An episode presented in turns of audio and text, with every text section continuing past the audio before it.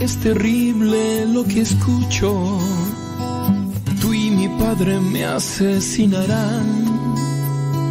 Treinta días dentro de tu vientre te aprendí a amar. Sueño tocarte las manos, sueño mirarte reír mi corazón palpita con su ritmo. No pienses solo en ti, también quiero vivir.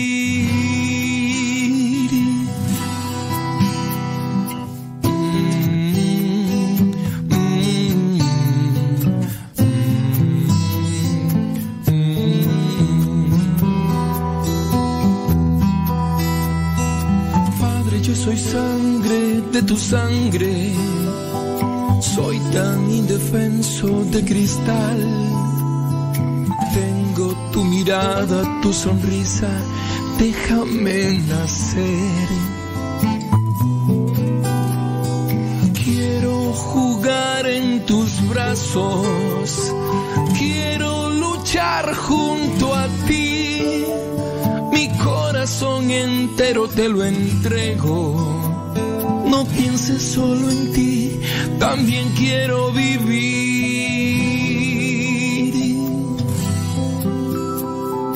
Tantos ya han muerto en vientres asesinos.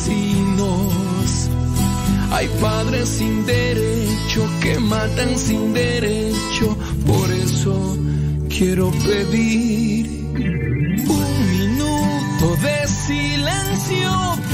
millones no nacidos, son ángeles que no volaron, son luces que nunca brillaron. Un minuto de silencio por millones no nacidos, son ángeles que no volaron, son luces que nunca brillaron.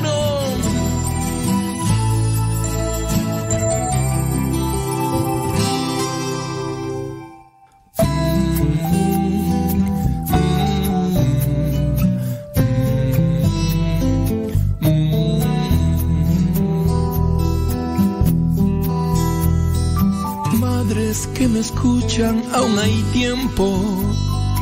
Un tesoro vive en sus entrañas. Seres que sueñan cambiar el mundo, déjenlos nacer. Ellos serán su alegría, ellos las protegerán. Si todos las rechazan en la vida, serán su compañía, razón para vivir. Tantos ya han muerto en vientres asesinos. Hay padres sin derecho que matan sin derecho, por eso quiero pedir un minuto de silencio no nacidos, son ángeles que no volaron, son luces que nunca brillaron. Un minuto de silencio por millones. No nacidos, son ángeles que no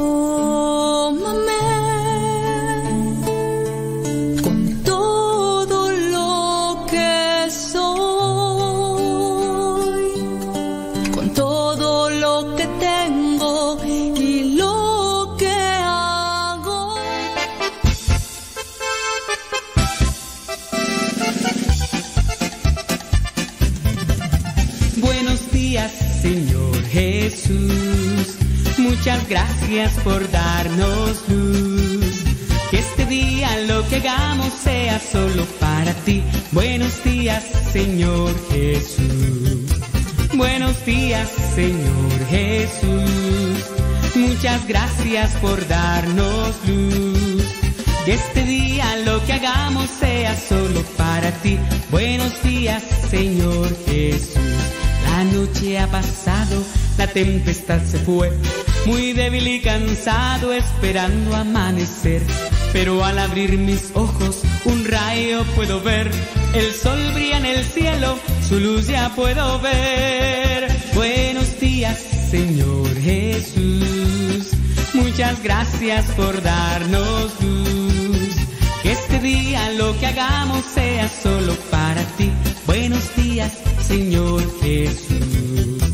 Buenos días, Señor Jesús. Muchas gracias por darnos luz. Que este día lo que hagamos sea solo para ti. Buenos días, Señor Jesús. Los pajarillos cantan, elevan su canción.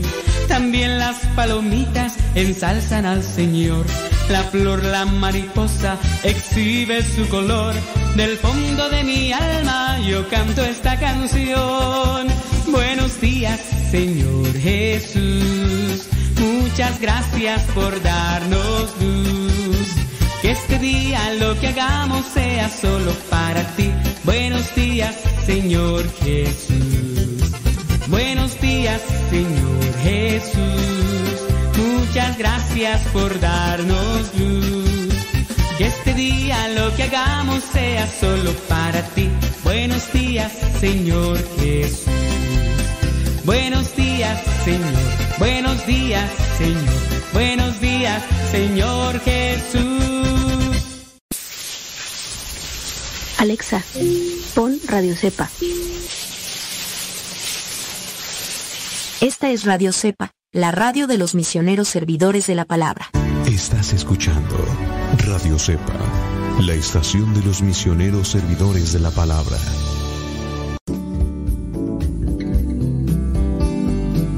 Buenos días. Iniciamos nuestra jornada poniéndonos en manos de nuestro Creador. Pedimos su gracia para enfrentar como hijos suyos cada reto que la vida nos presente, acompañados de María, la dulce madre que nos invita a proclamar las grandezas del Señor.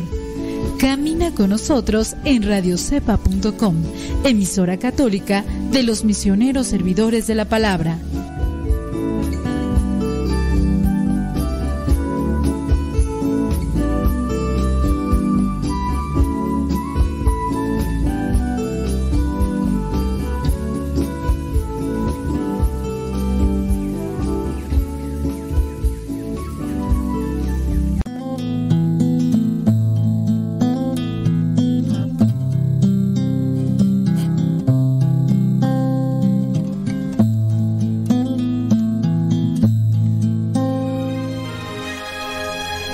Deja que el Dios de la paz y de la misericordia te acompañe en esta jornada del día y que nuestro corazón esté dispuesto siempre para recibir su gracia, su amor y su perdón.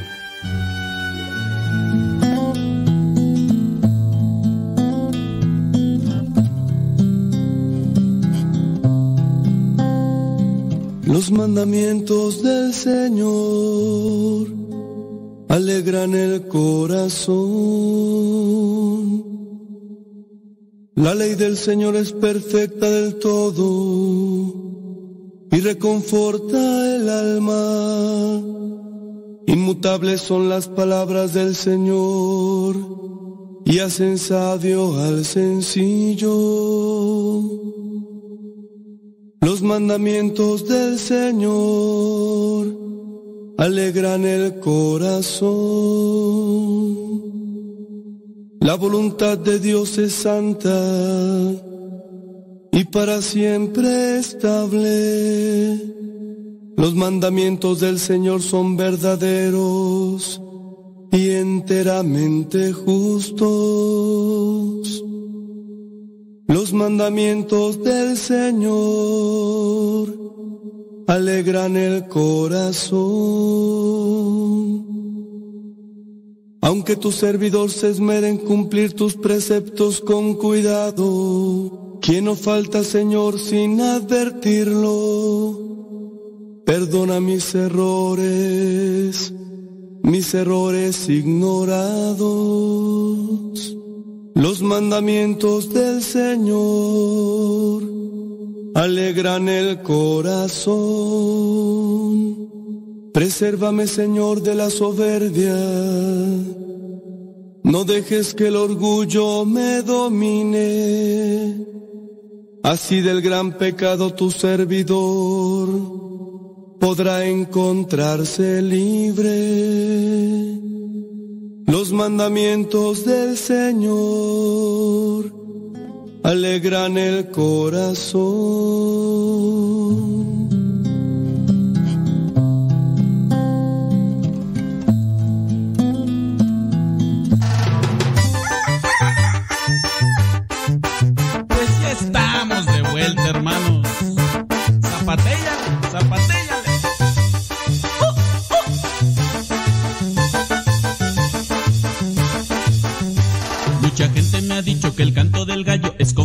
celestial.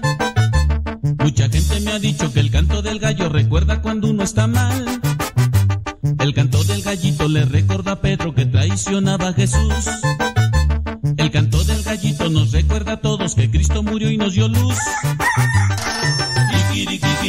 Canta como el gallito, que no triunfe Satanás. Mucho a mis hermanos en Cristo yo quiero estar. Que cante el Padre Modesto. Ardillamos ya va a cantar. Que cante los del Chatólico. En Cristo vamos a estar.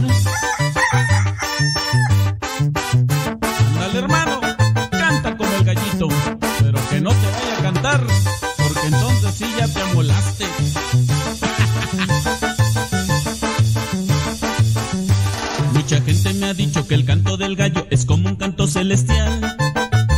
Mucha gente me ha dicho que el canto del gallo recuerda cuando uno está mal. El canto del gallito le recuerda a Pedro que traicionaba a Jesús. El canto del gallito nos recuerda a todos que Cristo murió y nos dio luz. Canta como el gallito. Que no triunfe Satanás. Mis hermanos. En Cristo yo quiero estar. Que cante el Padre Modesto. Ardillamos ya va a cantar. Que canten los del Chatólico. En Cristo vamos a estar.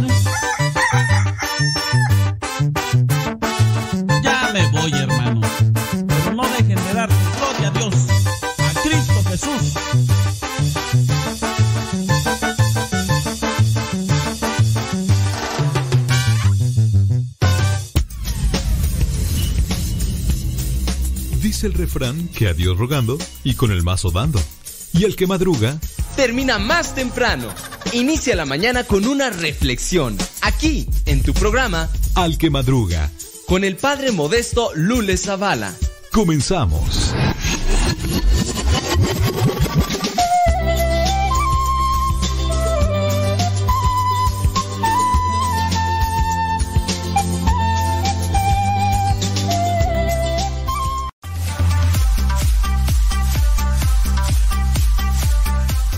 Señoras y señores, chiquillos, chiquillas, chamacos y chamacos, vamos a ponerle rollos al tigre y que nadie, absolutamente nadie, pero nadie nos detenga. Un día más, un día menos, no sabemos pero en manos de Dios nos ponemos. Hoy 15 de noviembre, martes 15 de noviembre, aquí estamos al pie del cañón. Y a, y a veces uno propone, ¿verdad? Y Dios dispone. Bueno, como quiera, aquí estamos Hoy es 15 de noviembre. Hoy, Día Mundial sin Alcohol. Día Mundial sin Alcohol para las personas que les gusta levantar el codo. Pues hoy es Día Mundial del... El 15 de noviembre se celebra el Día Mundial sin Alcohol. Una efeméride promovida por la Organización Mundial de la Salud con la finalidad de concienciar a la población mundial acerca de los daños físicos y psicológicos que ocasiona el consumo de este tipo de sustancias en nuestro organismo. Es de vital importancia fomentar la responsabilidad en el consumo de alcohol, especialmente en los jóvenes, porque pues por ahí comienza el vicio. Al respecto, la Organización Mundial de la Salud implementó el Sistema Mundial de Información sobre el Alcohol y la Salud con el objetivo de manejar datos referidos a la intensidad y las características del consumo de bebidas alcohólicas, sus consecuencias sanitarias y sociales, así como la implementación de las políticas pertinentes. ¿Por qué se celebra el Día Mundial sin Alcohol? Bueno, en el siglo XX el alcoholismo fue declarado como enfermedad, siendo la principal causa de las 3 millones y medio de muertes cada año debido a los accidentes de tráfico que ocasiona, así como los traumatismos y discapacidades que afectan a unas 50 millones de personas. El consumo excesivo de alcohol ocasiona los siguientes riesgos y consecuencias para la salud, generando más de 200 enfermedades y trastornos físicos y mentales, dificultades de memoria, ¿De qué estaba hablando? ¿De qué estaba? Enfermedades cardíacas y del hígado, cáncer de mama, boca, garganta, colon, hígado, laringe y recto. Daño en las mucosas del aparato digestivo, aumento de la tensión arterial, accidentes cerebrovasculares, violencia, irritabilidad, sensación de hormigueo en brazos y piernas, daños al feto durante el embarazo, síndrome del alcoholismo fetal y otras cosas más. O sea, imagínense, ¿cuándo voy a terminar de nombrar esas 200 enfermedades que podrían darse? Pero bueno, el consumo de alcohol desde una edad temprana es una práctica social permitida, incluso exigida en ciertos círculos sociales, propiciando que cada persona beba en promedio 8.4 litros de alcohol puro al año, lo que equivale a 2.2 litros por encima del promedio mundial. Los factores que inciden en el hábito de consumo de alcohol son diversión, depresión, baja autoestima, necesidad de autonomía, evasión de la realidad, aceptación, presión social, entre otras causas. Yo, por ejemplo, he visto, sí, algunos videos, ya ves que un grupo hace poquito estuvo en el Zócalo, que supuestamente rompió récord, porque, pues bueno, ahí llenó de, gente y todo lo demás, y solamente promoviendo el alcohol. Y así otros grupos o eh, artistas y no sé si deportistas, ¿verdad? Pero en el caso de, de, esas, de, esos, de esos músicos, la verdad sí. Y así puede ver otras cosas. Alcohólicos Anónimos puede ser una solución a la adicción. En una comunidad internacional sin es una comunidad internacional sin fines de lucro. No todos los grupos son iguales, algunos tienen un cierto tipo de orientación y todo, pero busque ayuda, busque ayuda, principalmente lo que es la ayuda espiritual para que ustedes puedan salir adelante. Déjame buscar por ahí tenía yo una reflexión de del alcohol a ver si se las podemos compartir. Hoy día 15 de noviembre. Mándenos sus preguntas, mándenos sus comentarios para leerlos, para reflexionarlos. Y aquí estamos en este martes. Ni te cases, ni te embarques, ni de tu casa te partes, mucho menos dejes de escuchar Radio Cepa.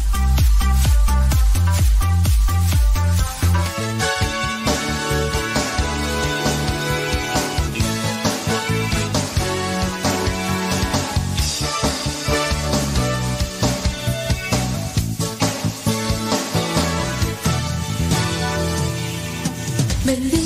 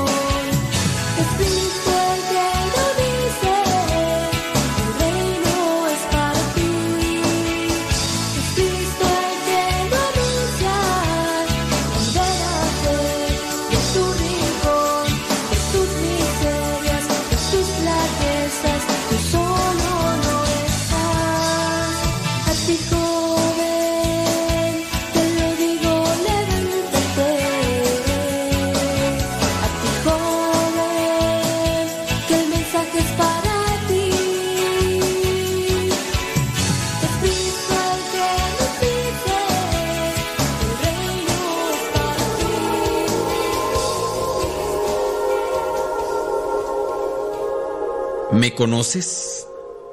Soy el príncipe de todas las alegrías, el compañero de todos los goces mundanos, el mensajero de la muerte, el príncipe que gobierna el mundo.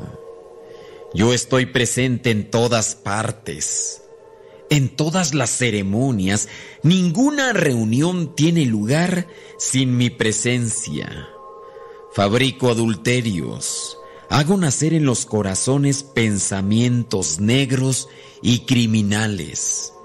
A jóvenes y adultos los hago inmorales y los contemplo satisfecho.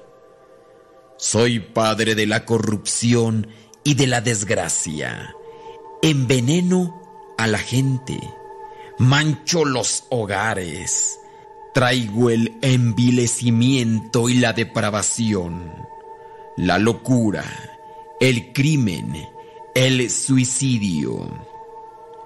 Yo acabo con la familia, degenerando y extinguiendo todo por completo, ocasionando los conflictos, crímenes y desgracia en los hogares. Hago nacer a los niños raquíticos, retardados, tontos. A los jóvenes hago perder la vergüenza, la dignidad, el honor, la educación, la religión. Pongo un velo sobre los ojos y la conciencia, haciendo parecer el crimen como una venganza, la inmoralidad como pasatiempo, el adulterio e inmoralidad como entretenimiento. Yo soy causante de las enfermedades y desgracias más asquerosas y viles, dolorosas e incurables. El cáncer, la sífilis, las úlceras, la tuberculosis, los tumores y muchas otras. Aspiro convertir el mundo en un hospital, en un manicomio y en un presidio. Yo soy Su Majestad, el alcohol.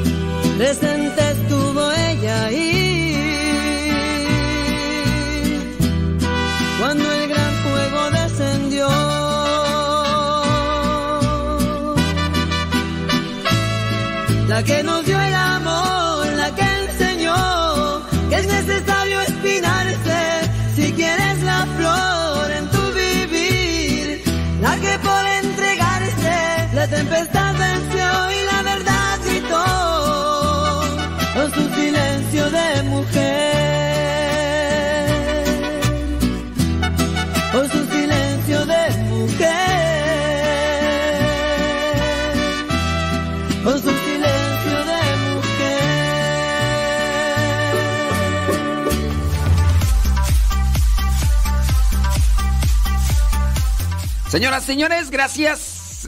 seguimos con el tema, con el tema de hoy es 15 de noviembre y hoy es Día Mundial sin Alcohol. Día Mundial sin Alcohol. bueno, estaba buscando por ahí unas citas bíblicas. Pero antes de las citas bíblicas, déjenme mandarle un saludo a los mismos y a las mismas. Porque son los que se asoman por ahí. Betty Galván, allá en Springfield, Oregon. Espero que ya se estén acomodando las cosas. Todo en oración, Betty. Saludos a Yesenia Rado Valencia, allá en Carolina del Norte. Saludos, dice Dora de Ávila, en Anderson, California. Roselia Lázaro, en Yorkland, Delaware. Gracias. Saludos hasta Guadalajara, Jalisco, María Eugenia. Saludos, dice desde Norte Carolina, David Martínez. Gracias. Saludos, Yuri Tubías, allá en Garland, Texas. Gracias. Prima, primo. Saludos, dice en Van California, Wilson Cordero. Mi prima Goya, allá en la Florida. Ándele. Cristi, Cristi Contreras. Eh, eh, agarren al gato. Agarren a la gata. No, este, la, la Grelmin, la Grelmin misionera. Ira pues, hombre. Anabel García, saludos allá en Querétaro, Querétaro. Gabriela Chávez, allá en Oklahoma City. La señora Gaby Ordaz. Señora Gab... No, no nos está escuchando. Ay, bueno, ya ni modo. Ni modo. Saludos a Guayumín, que ya también dejó de escucharnos. Ay, Guayumín, ni, modo. Sandra H. León desde la Florida, gracias. Gracias, Adelina Cautiño, allá en Tapachula, Chichichichiapas. Órale. Saludos, déjame ver quién más tú, quién. Alejandra, ¿qué onda? ¿Qué pasiones? ¿En dónde o qué? No, pues tú. Alex GR desde la Florida, saludos. Órale, gracias. Gracias. Laura Montoya, allá en Houston, Texas. andamos en el mismo horario, ¿no? Creo que sí. Creo que sí. Ugolina Herrera, allá en California. Bueno, Mándenos sus mensajitos. Saludos hasta donde dice de Michoacán, ahí en Appleton, Wisconsin. Mándenos sus mensajitos ahí a través del Telegram arroba cabina radio sepa. Arroba cabina radio sepa. Ahí está. Ahí está, ahí está viendo. Ándele. Ay. Gracias, señora Gaby Ordaz. Gracias. Uy, no, pues madrugó, oiga. Madrugó. sí, muchas gracias, ¿eh? Dios le bendiga. También, sí, sí, sí, sí. Thank you. Thank you very much. Órale, sobres, que se arme. Eh, dice, muchas gracias, bli, bli, bli, bli, bli. Ándele, eh, gracias. Muchas gracias. Ándele, pues, no, pues, thank you very much. Thank you very much. ¡Arre machos! ¡Arre machos! ¡Arre machos! ¡Arre machos! Oiga, pues es 15. 15 de noviembre, Día Mundial sin alcohol. Sin alcohol. Y me puse a, buscar citas bíblicas donde hable sobre la borrachera. Así que, señoras, señoras, damita querida, eh, ama de casa, madre de familia, esposa abnegada, sumisa, tranquila y paciente. Señora Gaby, apúntele, apúntele. Bueno, usted no tiene este problema, no, usted no tiene este problema, pero sí habrá otras personas que tienen este problema. Eh, apunten las citas bíblicas para que cuando diga su esposo, a ver dónde dice la Biblia que no hay que tomar. A ver, aquí está, feliz. Aquí está. Aquí está, aquí está, y no pasa el tiempo. Vamos a ponernos con la una, la una, la una. Ay, la primera, la una. No es la una, no. Lucas, capítulo 21, versículo 34, la primera. ¿Cuál la una? Dice, tengan cuidado y no dejen que sus corazones se hagan insensibles por los vicios las borracheras y las preocupaciones de esta vida, para que aquel día no caiga de pronto sobre ustedes. ¿Por qué? ¿Por qué un borracho? ¿Por qué una persona que tiene un vicio se hace insensible? Y aquí agrégale, agrégale el vicio de la lujuria. Porque algunos ya no solamente, ya no solamente ven, ya andan, andan de no la suelta, llevando, trayendo enfermedades venéreas y más, y más. Y les insensibles, como aquel del, todavía lo traigo, eh. La señora aquella que decía, ¿qué le digo a mi hermano? Decía la señora. Porque ya llegó acá a Estados Unidos, ya agarró trabajo, ya todo. Y pues dice que ya no quiere a la mujer con tres hijos que dejó en México. ¿Qué, qué decimos? Con ganas de decirle, póngale unas... Pero con eso no se quita. Los vicios, los vicios nos hacen insensibles. Y lo dice la palabra de Dios, ¿eh? Tengan cuidado y no dejen que sus corazones se hagan insensibles. Es decir, ya nada le cala. Ya nada le, le causa un conflicto, ya no, nada le causa un, una angustia, nada, nada. Así, así el, el, de la lujuria, ¿eh? así el de la droga. El, de, el, el drogo eh, es capaz de robarle incluso hasta, hasta su propia madre. O sea, él no, ya no, ni a su hermana, ni su hermano. Te lo digo pues por alguien que conozco, alguien que conozco. Ya, ya no tienen control de sí. Son capaces de engañar. Bueno, se engañan ellos mismos, engañan a Dios. Que no, que no engañen a otra persona. Por eso, mucho ojo, decía el comercial cuando éramos niños. Mucho ojo, hay que tener mucho cuidado. El corazón se hace insensible. He sabido de personas que están dentro del ministerio, dentro de grupos eclesiales que mienten. Bueno, es muy notorio y es más conocido el caso de aquellos que son consagrados y que cometen aberraciones, que cometen sacrilegios, porque pues es más difundida la noticia. Pero ciertamente también en aquellos que están dentro de los grupos de iglesia cometen muchos errores, infidelidad, o sea, adulterios y otras cosas más. Pero esas cosas casi no se dan a conocer mucho porque pues, pero sí pasa con el consagrado y, y de volada se, se, se sabe por aquí, por allá y porque es el consagrado. Entonces, el corazón con el vicio se va haciendo insensible con el vicio. Llámesele incluso hasta vicio de celular, porque e, esa cosa ya te enajena y ya te dicen, oye, pero es que estás mal. No, no, no estoy tan mal.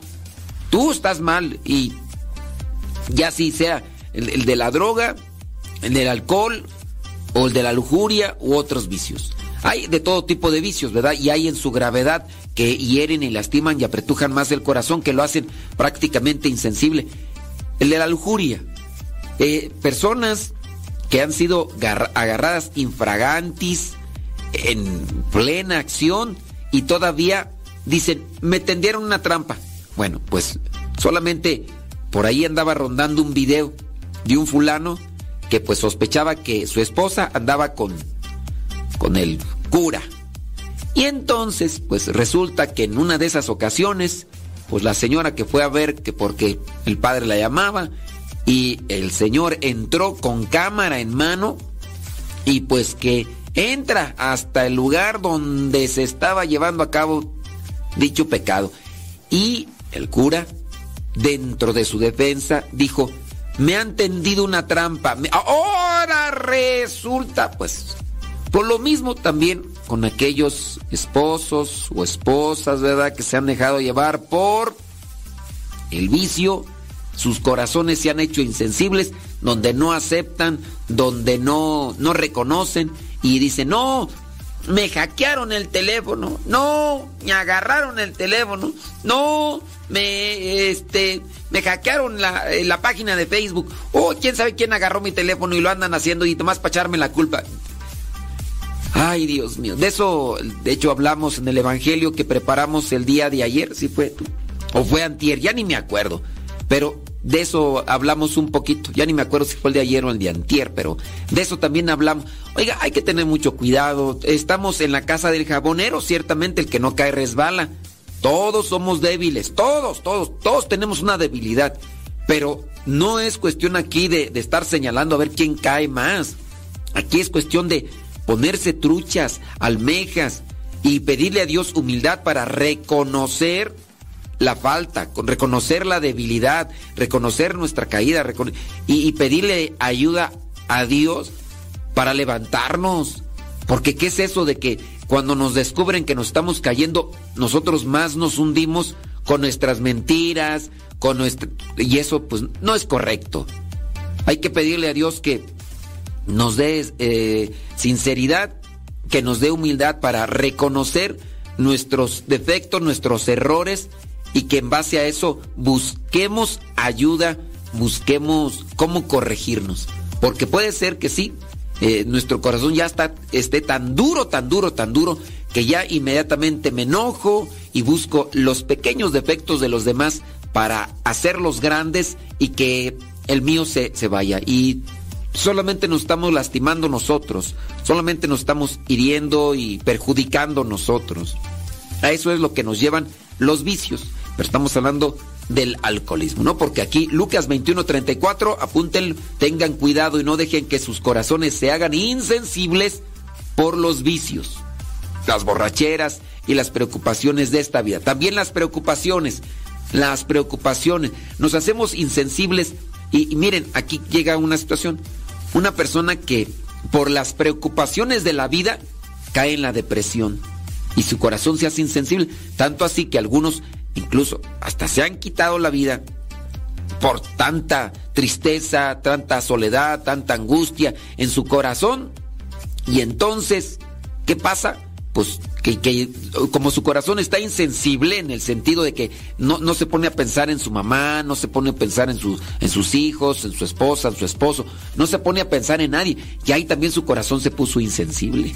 O sea, Sabemos de personas que han caído en la depresión y ya no les interesa absolutamente a nadie. Bueno, pues hay que tener mucho, pero mucho cuidado porque aquí está la raíz de muchas tragedias en nuestra vida.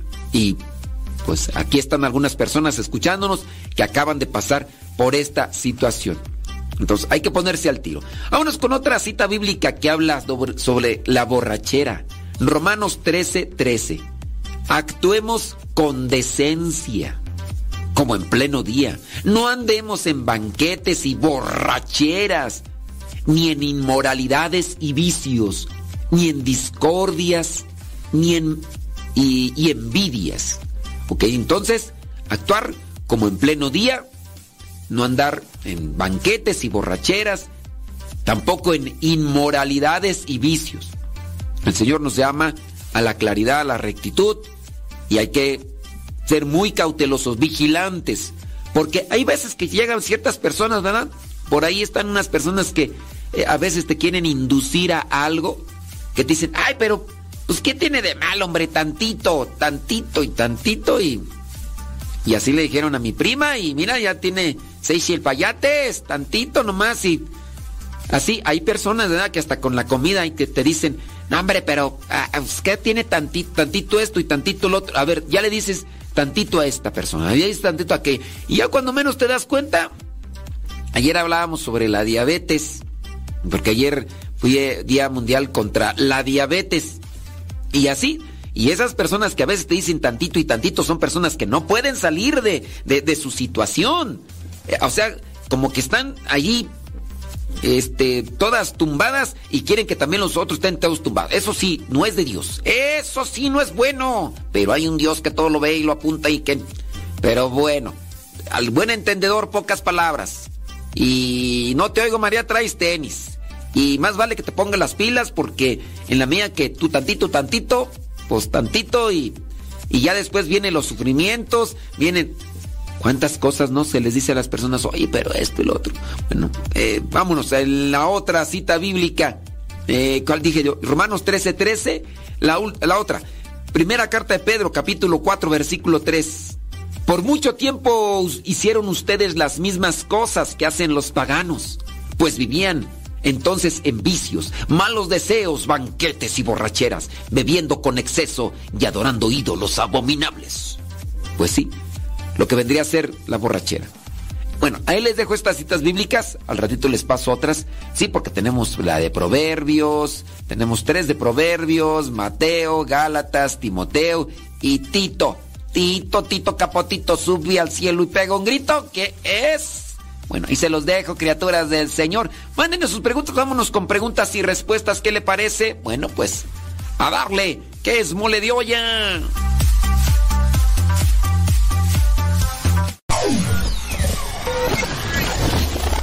Si quieres volver a escuchar los programas del Padre Modesto, búscalo en tu página favorita de podcast, Spotify, iTunes, Google Podcast y otros más. Busca los programas en, el, canal, Modesto, Radio. En el canal Modesto Radio.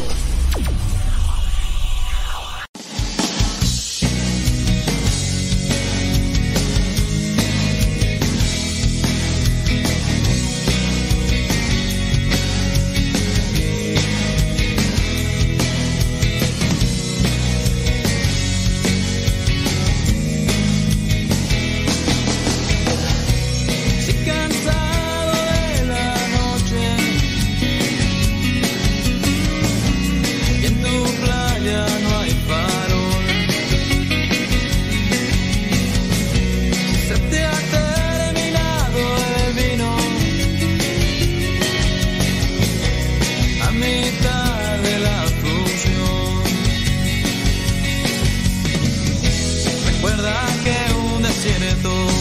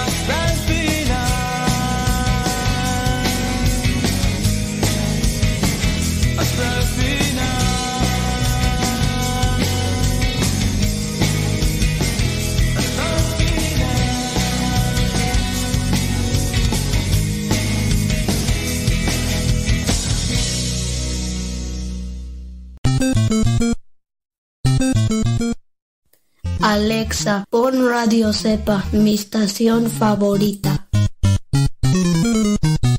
Esta es Radio Cepa, la radio de los misioneros servidores de la palabra.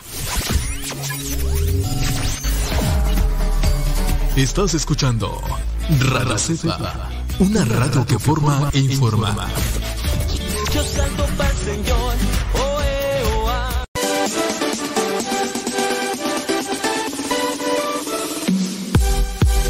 Porque nuestra prioridad es la evangelización. Transmitimos las 24 horas del día. Los 365 días del año. Llegando hasta tus oídos en las diversas plataformas digitales. Sigue en sintonía de Radio Cepa, una radio que forma e informa.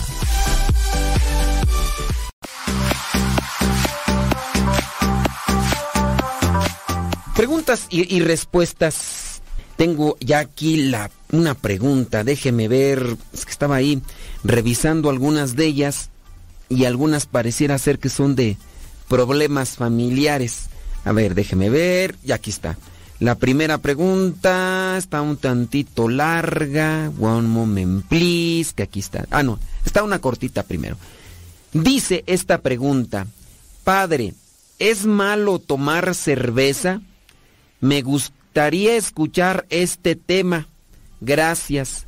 Dios lo bendiga.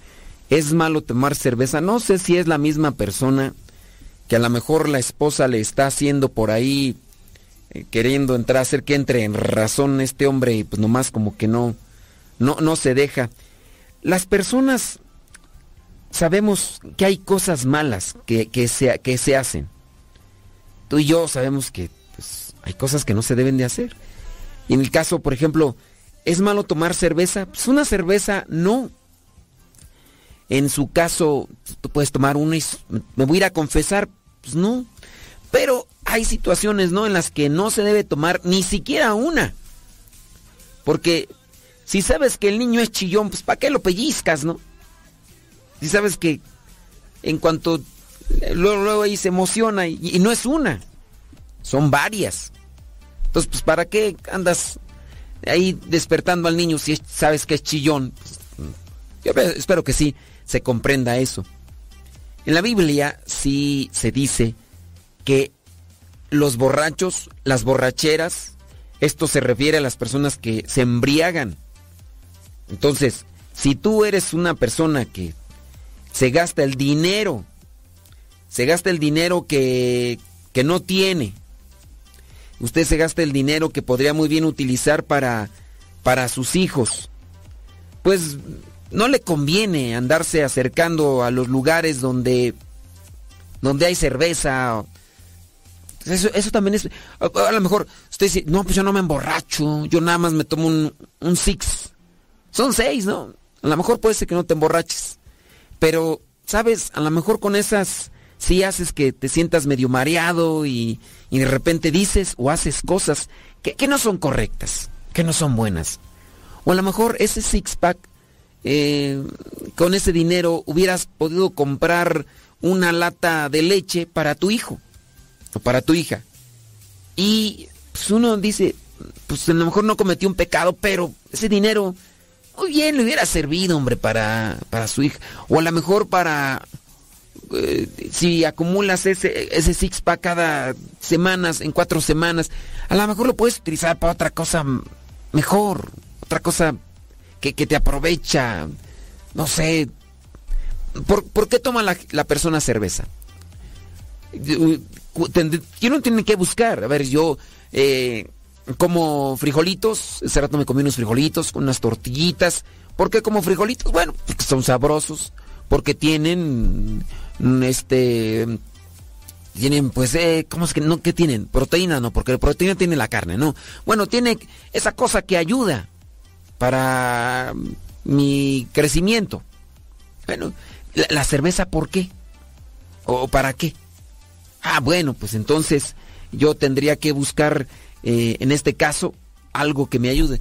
Las personas si dicen que toman cerveza porque les gusta, pero ok, todo, todo lo que gusta te lo tienes que echar, te tienes que atascar de lo que te gusta. Pues no, eh, tenemos que tener una medida, tenemos que tener un, un, un tiempo ahí para decir, ah, ok, esto me gusta, pero no todo el tiempo me lo puedo estar comiendo. Entonces, lo que voy a hacer solamente en esta vez y ya. Pero es decir, ya las personas que se emborrachan cada semana, que se gastan ese dinero, que, que bien podrían utilizar para otras cosas, o, o a lo mejor no se emborrachan como tal, pero sí se están gastando un dinero que podría servirles. Miren, acá en México yo en ocasiones encuentro a las personas borrachitas y, y veo sus casas, digo, mira, si, si no tomaras y ese dinero lo fueras juntando para comprar un bultito de cemento u otra cosa, las cosas cambiarían. Pero, pues, hay que también analizarlo. Así que si tú eres de las personas que se emborrachan, pues más vale que no te emborraches.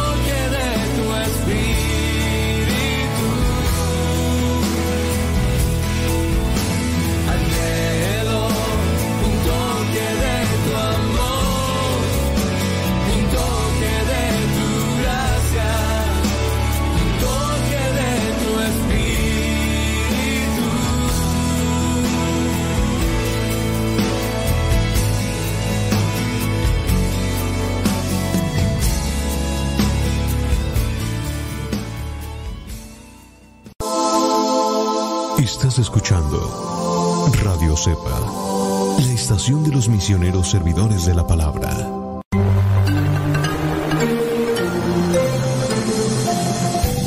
Sigan escuchando radiocepa.com, la estación de los misioneros servidores de la palabra.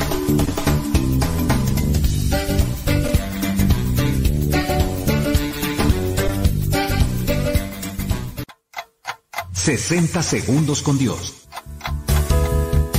¿Hace cuánto tiempo no te emocionas? Sí, me refiero a la emoción de vivir, de sentir alegría por el hecho de existir.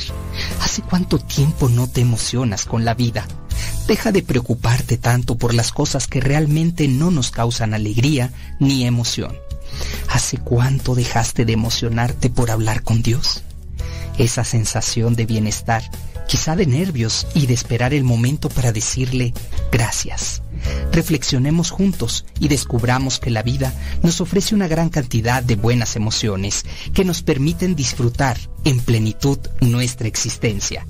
Emocionate más seguido, siente eso que alguna vez te causó una gran alegría y deja de vivir sin emoción. Sueña, ama, ríe, perdona y emocionate que nuestro Padre Celestial nos ha dado algo especial que se llama emoción. 60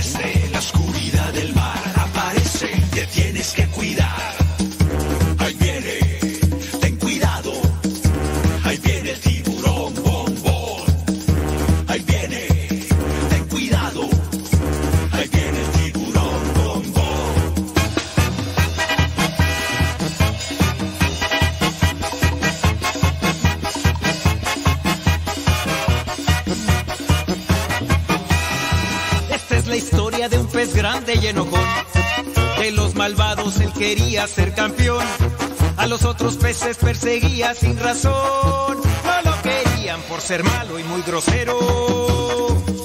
Pesado y muy sangrón. Pero en el fondo de su pobre corazón, él se sentía triste, solo y sin amor. Hasta que un día conoció la luz de Dios, gracia, su perdón y su alegría, su vida transformó. Bom, bom, bom, tiburón, bom, bom. Bom,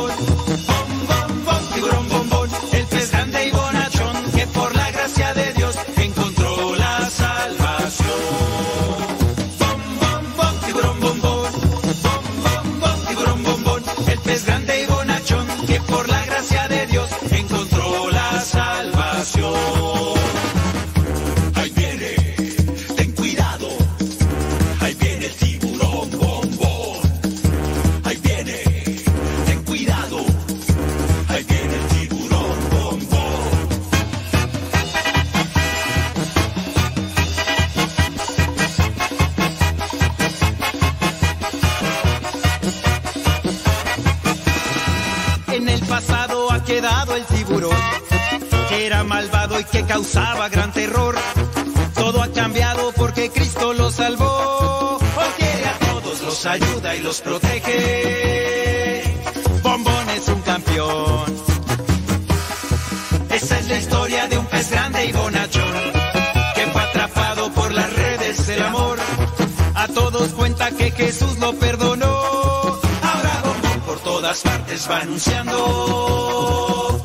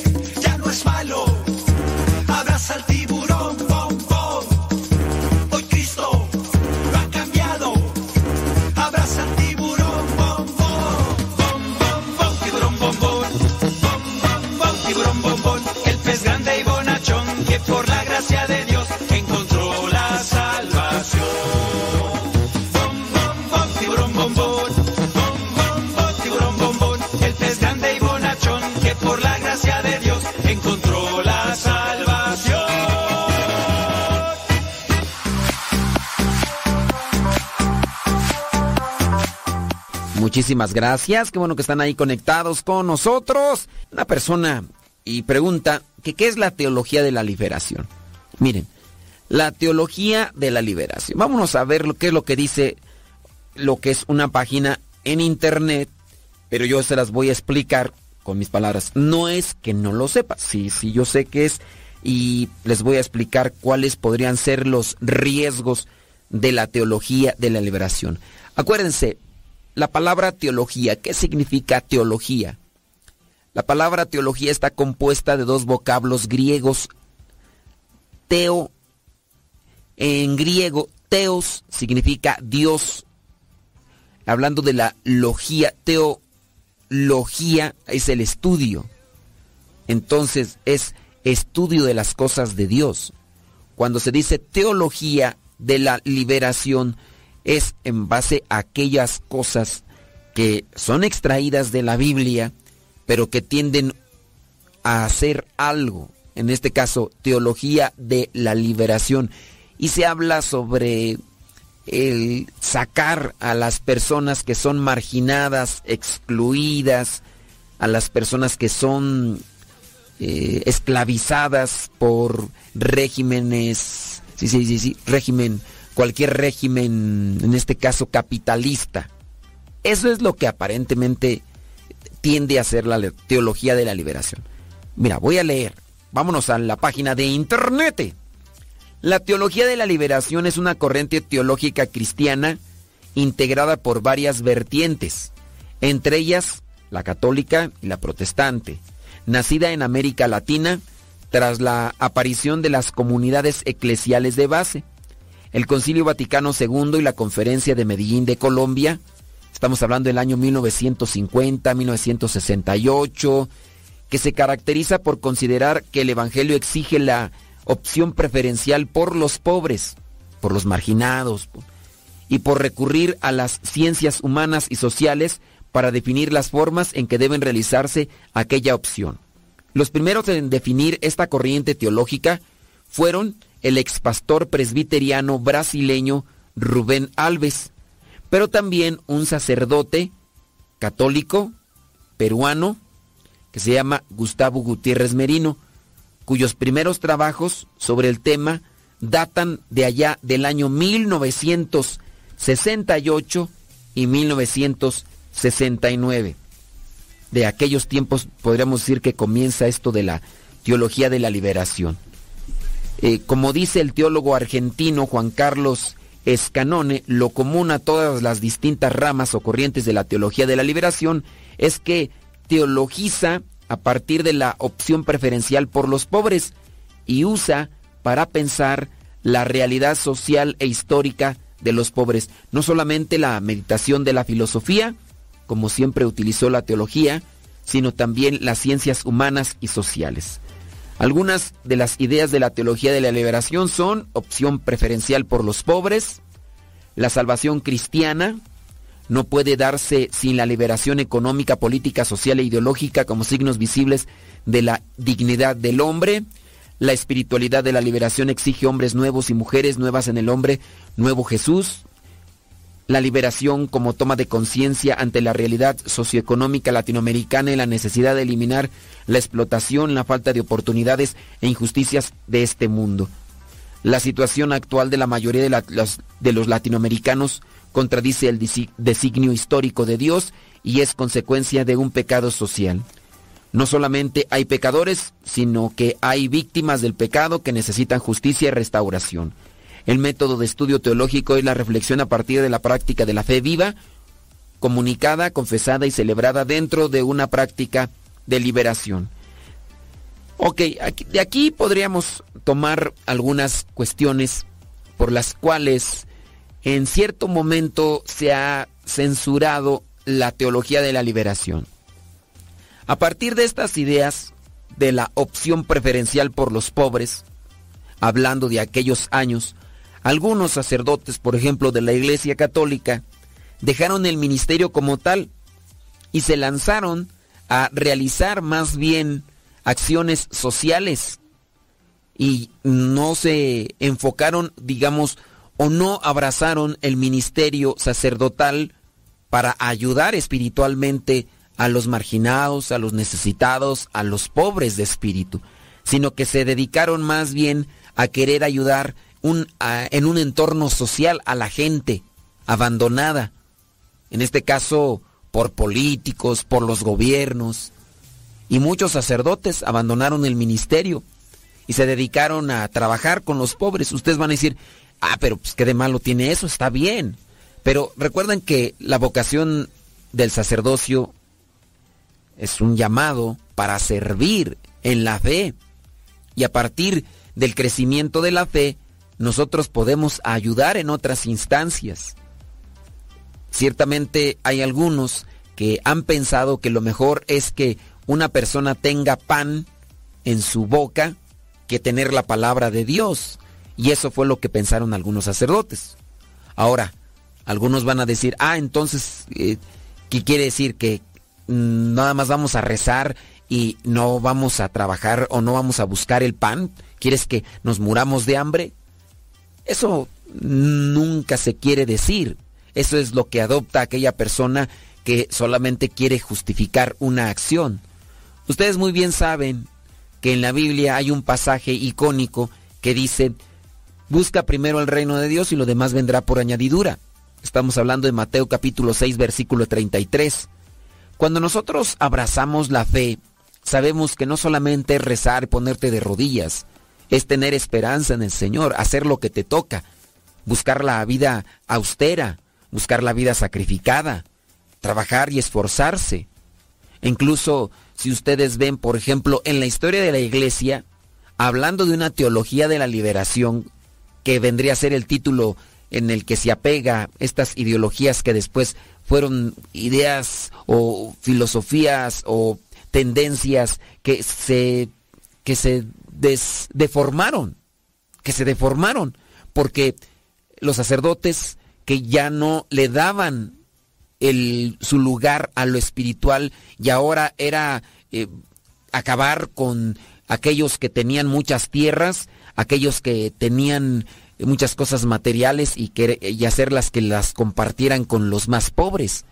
En el caso de aquellos que eran patrones o dueños de fincas y demás, que en este caso ellos compartieran sus riquezas o sus bienes materiales con los más pobres. Sí, ciertamente uno tiene que también buscar la ayuda a los más desfavorecidos. No tenemos por qué andar diciendo que, que está bien eso de que no tengan dónde vivir o que no tengan qué comer. Pero eso se ha hecho desde los inicios de la era cristiana. Solamente basta ver los hechos de los apóstoles, como los mismos apóstoles ponían todo en comunidad y ayudaban a los más necesitados. Pero es, todos vamos a trabajar, todos vamos a vivir bajo un mismo espíritu. Y en eso sí, se puede ayudar. Pero algunos sacerdotes, principalmente eh, algunos religiosos como tal, no voy a decir nombres, o sí digo nombres. Eh, Sí, voy a decir nombres. Mira, por ejemplo, Leonardo Boff, un sacerdote de Brasil, un brasileiro, comenzó a atacar a la jerarquía eclesiástica, diciendo que también la jerarquía eclesiástica era opresora y que era culpable de la, culpable de la pobreza de la gente y que tenía prácticamente que desmoronarse o, o acabar con una estructura religiosa como tal para poder ayudar en la libertad y incluso él mismo abandonó su, su, ministerio. No sé si actualmente viva con una mujer o, o, no, pero el problema fue que queriendo ayudar a los pobres, después ellos mismos vivían sumergidos y atados en un capitalismo. Por ejemplo, se dedicaban a andar dando conferencias y a cobrar.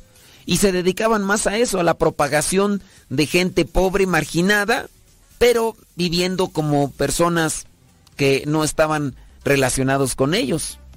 Y ahí ya encontramos una incoherencia. Tú hablas y defiendes a los pobres, pero fíjate qué cosas estás utilizando, dónde estás viviendo, cómo estás viviendo y pues ya por eso la iglesia censuró lo que vendría a ser la teología de la liberación como una deformación de una idea que a lo mejor era buena en sus inicios, pero que simplemente, miren, les voy a poner una idea paralela para que más o menos agarren la onda también.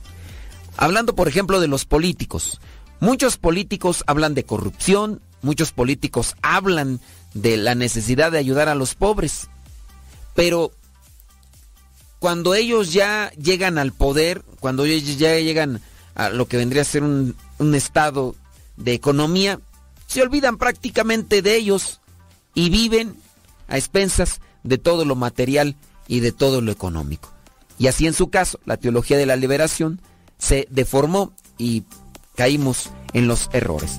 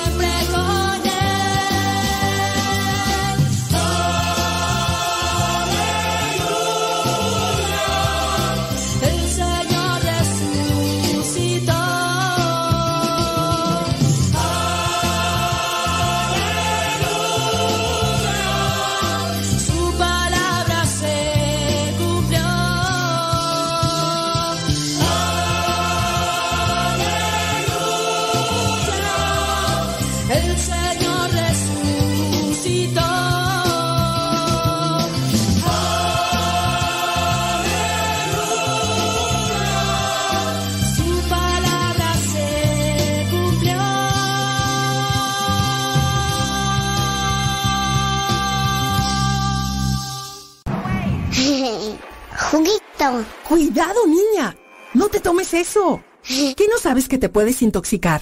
Mamá, no la regañes. Mejor guarda productos de limpieza, tiner, aguarrás u otros productos tóxicos bajo llave para que no se intoxique. Es muy fácil prevenir envenenamientos e intoxicaciones. La prevención es vital.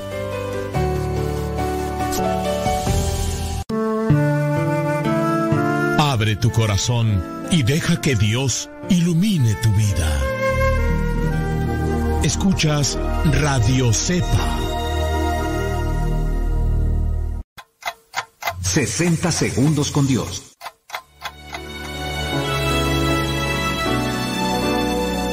Su ausencia aún nos duele. Su partida ha dejado un vacío que nada puede llenar. Sabemos que nació a la vida eterna. También sabemos que está más cerca de ti, Señor. Pero aquí nos hace tanta falta. Se le extraña. Elevamos nuestra humilde oración por quienes se han ido y por quienes nos quedamos. Ambos sufrimos la partida y nos duele profundamente el alma. Sabemos que la esperanza de una vida mejor nos dejas en tus enseñanzas, pero el sentimiento de saber que ya no estará más entre nosotros aún nos agobia y nos llena de nostalgia. La vida nueva es tu promesa y quien crea en ti no morirá.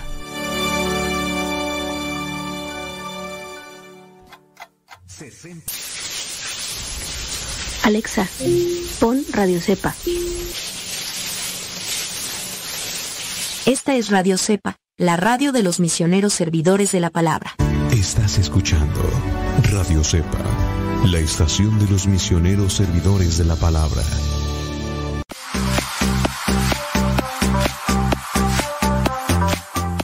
Bueno, no sé si la persona que preguntando sobre la teología de la liberación le respondimos. Por lo menos ya le mencionamos que fue por el año 1960 más o menos cuando comenzó todo esto. Y sí, tiene una preferencia y todo esto por los pobres, pero la iglesia censura lo que es la teología de la liberación porque se deforma la idea original. Y hay muchos por ahí incluso que han dejado el ministerio y ya les mencioné. En este caso creo que Gustavo, ¿cómo se llama? El hombre que dije que inició con todo esto, Gustavo, espéreme tantito, déjeme checar el punte acá. Gustavo Gutiérrez, creo que él ya se reacomodó, ¿eh? Gustavo Gutiérrez, creo que ya se reacomodó. Pero hay otros como Leonardo Boff que, que simplemente no. Y, y son de los que atacan constantemente al Papa o las estructuras eclesiales. Y yo sé, y yo lo he dicho aquí, que hay ciertos obispos, hay ciertos sacerdotes que lejos de ayudar perjudican a la iglesia en su forma de ser, en su comportamiento. A eso tiende también la teología de la liberación en cierto sentido, a tratar de no tener esas, esas formas jerárquicas que se distancian de la gente. Y yo lo he dicho, pues, está mal, por ejemplo, que un obispo se ande portando como, como un príncipe y que no sea el buen pastor. Hay obispos que no conocen a su feligresía. En el caso de una actitud nefasta por parte de nosotros que somos sacerdotes, es el llamado clericalismo. El clericalismo es una autoridad eh, prepotente por parte del clérigo, por parte del sacerdote, que impide trabajar, que eh, eh, viene a ser una piedra de tropiezo para el crecimiento de la iglesia en forma general. E incluso hablando, por ejemplo, del Papa Francisco, ha hablado muchas veces del clericalismo. Sacerdotes dominantes, prepotentes, autoritaristas, soberbios, que no puedes mover una silla si él no te da el permiso. Y, estoy hablando así incluso hasta en un sentido li- literal. Hay cosas que se tienen que hacer, pero tienes que recibir una orden expresa por parte de, de ese sacerdote. Y claro, llegamos o podemos ir hasta el otro extremo donde encontramos esas órdenes o más bien grupos laicales que toman el mando y el control de ciertas iglesias y donde el sacerdote es un empleado de la iglesia y que solamente hace lo que estos grupos de laicos vienen a determinar y, y ya entonces caemos en los extremos. Se nos olvida incluso lo que vendría a ser la palabra iglesia. No sé si respondimos a esta persona que habló, pero ya. Teníamos otra pregunta por ahí. Dicen que sospechan que una persona esté poseída, que a quien eh, corresponde ayudarle o a quién le corresponde o a, a dónde se tendrían que referir para poder ayudar a esta persona de la cual sospechan, dicen, eh, está poseída. Miren, una cosa es la sospecha.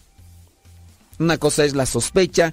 Nosotros eh, podemos sospechar muchas cosas, pero de cuando ustedes saben que una persona, por ejemplo, miren, que dicen, esta persona de repente empieza a caminar por las paredes y se le voltea la cabeza, o esta persona está ahí en su cama y empieza a levitar su cama.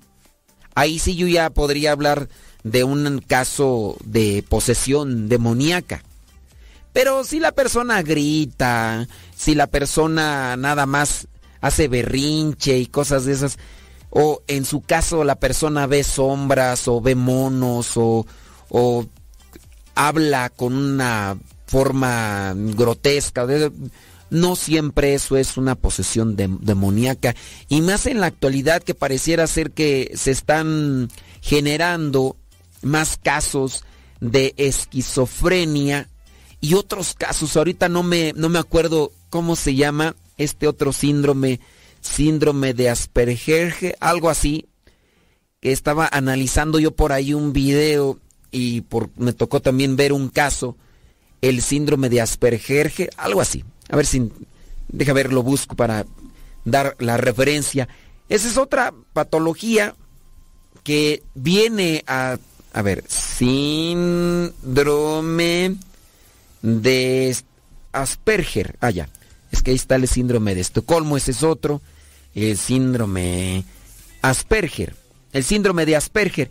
Con ese síndrome de Asperger también comienzan a mirar cosas, desde animales a personas que agreden o que les están haciendo pasar por un mal rato. Entonces, no porque diga que ve, no porque diga que escuche, no porque ya de repente le dio el patatús y empiece ahí a tirarse al suelo y a revolcarse, piensas que tiene un demonio. No, incluso llévale al hospital pronto, llévale a un especialista, a lo mejor tiene este síndrome de Asperger o tiene principios de esquizofrenia. El caso que nos tocó atender hace poquito de una señora que pues con su hija dice que la llevó varias veces a sacerdotes para que le hicieran una oración de liberación, para que le hicieran exorcismos, pero que, pues, no se le quitaba a la muchacha hasta que llegó ya con un sacerdote que le dice, mire, si ya usted ha llevado a su hija con varios sacerdotes y su hija todavía comienza a ver cosas, empieza a escuchar cosas, eh, muy posiblemente a lo mejor no es una posesión. Tiene que llevarla con un neurólogo y empezar a llevarlo con los especialistas de, de la cabeza. Así hizo la señora. Y entonces ya la señora regresó con el sacerdote y le dijo, mire padre, pues bendito sea Dios, gracias a Dios que mi hija pues no tenía posesión demoníaca. Ya me dijo el doctor que tiene principios de esquizofrenia. Gracias a Dios no estaba poseída. Y el sacerdote pues con la pena y todo le dijo, mire señora, a lo mejor ahorita está usted contenta porque lo que es esta enfermedad de la esquizofrenia no está avanzada. Pero déjeme decirle que usted va a tener que pasar por tragos amargos. Va a pasar por momentos difíciles porque si usted no sabe qué es la esquizofrenia, bueno, pues más adelante va a darse cuenta. Y la esquizofrenia, acabamos de tener aquí a una señora, aquí en la capilla estuvo más de un mes, la señora llegó y afuera eh, de la capilla que tenemos aquí abajo de un, de un árbol de pirul, llegó esa señora con sus cobijas y ahí se quedaba a dormir. Pues ya llegó un momento en el que la hermana Alicia, la señora Alicia, doña Alicia, eh, le invitó pues para que pasara, para que se quedara en un salón a dormir. Y la señora pues muy tranquila, ya la gente también comenzó a traerle de comer porque pues aparentemente pues, era una... Y le preguntaban su nombre y estuvo más o menos un mes. Y fue a partir ya de varias semanas cuando de repente esta señora le daban sus ataques de neurosis y empezaba a gritar y aventar las cosas y pues ya se pudo tener contacto después de, de tres semanas con eh, los familiares porque en aquel momento de lucidez esta señora se acordaba que tenía Facebook y entonces le dieron un celular, se conectó a su Facebook y entonces aquí pues se comenzaron a comunicarse con los familiares. Ya después resulta que los mismos familiares ya no querían saber nada de esta señora porque ya la habían llevado a varios lugares, en la casa les hacían un montón de destrozos y pues se dieron cuenta aquí en la capilla que la señora sufría de esquizofrenia. La señora andaba ya en la calle, aparentemente habían abusado de ella, la habían violado y, tantas otras cosas más feas. Pero la familia ya no quería hacerse caso, cargo de ella. ¿Por qué? Porque incluso la habían llevado a un hospital psiquiátrico y todo, y se les había escapado, y pues ya no querían hacerse cargo. Porque en base a esta enfermedad de la esquizofrenia, pues se les estaba haciendo grande problema. Entonces, ¿qué es lo que hay que hacer primero? Ante una sospecha de que a lo mejor es posesión, no. Primero llévala al psicólogo, llévala a la persona al psiquiatra y que le hagan sus estudios la neuro, con, eh, con el neurólogo. Y ya después de todo eso, si los psicólogos, los psiquiatras y los neurólogos no le encuentran nada, ahora sí ya llévala con un sacerdote y llévale todos los estudios. El sacerdote, tú tienes que buscar quién es un sacerdote exorcista.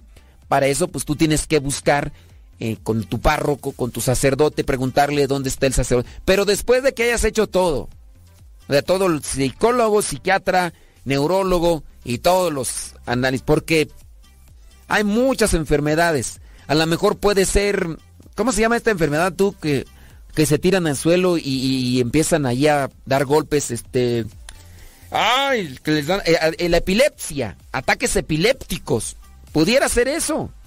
O a lo mejor en ese caso les digo puede ser el síndrome de Asperger, Asperger o puede ser eh, la esquizofrenia o no sabemos. Pero primero llévenos al doctor y demás. Aquí con esta señora nos decían que les hiciéramos una oración de liberación y todo. Dije, no hombre, ha de tener una enfermedad y dicho y hecho.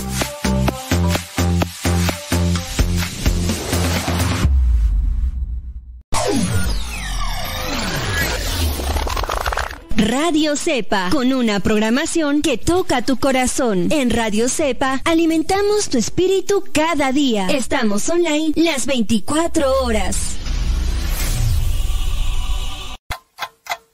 60 segundos con Dios. Alguien una vez dijo que hay tres tipos de personas. Los que no se enteran cuando las cosas pasan. Los que ven cómo pasan las cosas. Y los que hacen que las cosas pasen. No sé tú, pero a mí me gustaría estar en el tercer grupo, de los que sueñan pero también actúan. Todo comienzo, por más pequeño que sea, es importante. Dios quiere que nos esforcemos y en la Biblia encontramos en Proverbios 14, 23, de todo esfuerzo se saca provecho, del mucho hablar, solo miseria. Somos hijos amados de Dios y Él quiere que descubramos lo mejor de nosotros. Es el esfuerzo y dedicación que tenemos.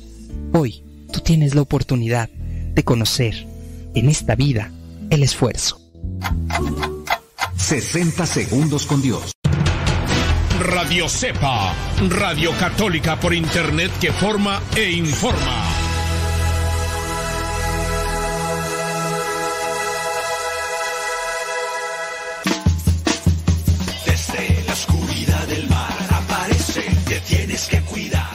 Tío Modesto, cuando venga me cantan la canción como un tiburón.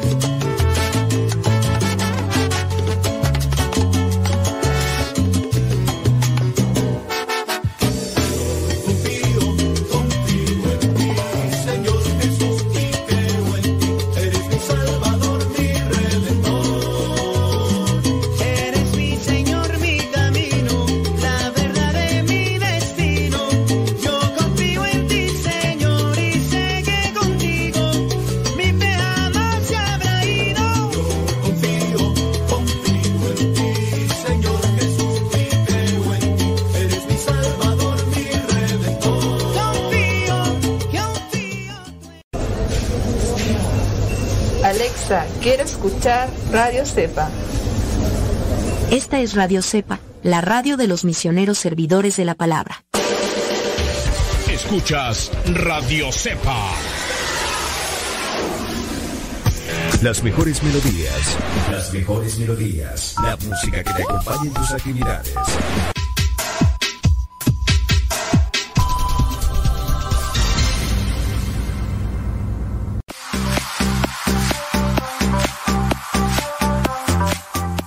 Ya estamos de regreso. Bueno, en ocasiones nos hacen preguntas, pues no sé. no sé, preguntas a veces, por ejemplo, de las momias. Que si existieron las momias, ¿no? Las momias existen. ¿Qué es una momia? Pues una momia es un cuerpo que no se corrompió, que no se descompuso. Cuando una persona muere, el cuerpo tiende a descomponerse.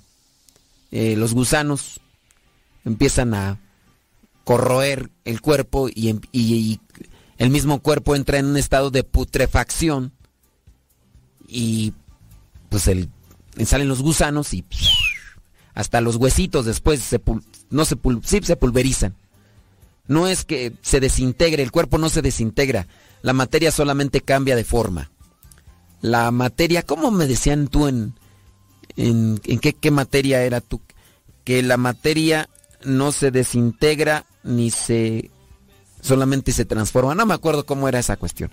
Pero sí la materia solamente se transforma. Y cuando muere una persona, el cuerpo comienza a entrar en un estado de putrefacción y por eso se pone verde y empieza a podrirse y salen los gusanos y apesta horrible y pero hay cuerpos incluso cuerpos animales de, animales que pueden prepararse para evitar esa descomposición.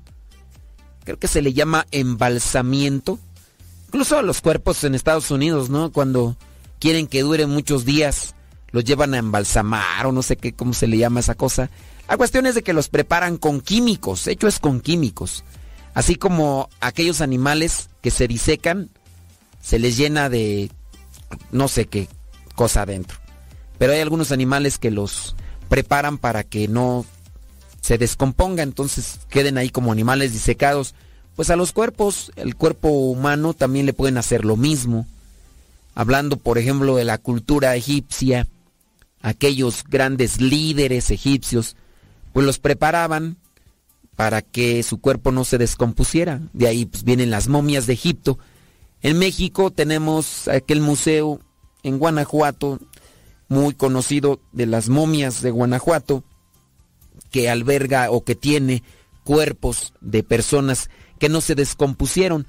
Ustedes van a decir, ¿los prepararon? Pues no, son cuerpos que se sepultaron en cierto tipo de terrenos y por los minerales, por eh, la tierra contiene gases también, por ciertos tipos de, de gases minerales que desprende la tierra, y hicieron que el cuerpo prácticamente se mantuviera ahí como carne seca, pero pues ahí se, man, se mantuvo.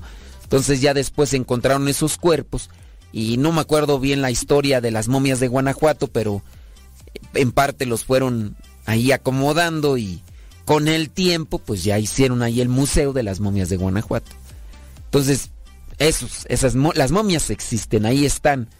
Otra cosa es ya que se preparen los cuerpos para que queden ahí siempre. Han dicho, por ejemplo, que eh, un cuerpo si lo llegan a congelar mucho.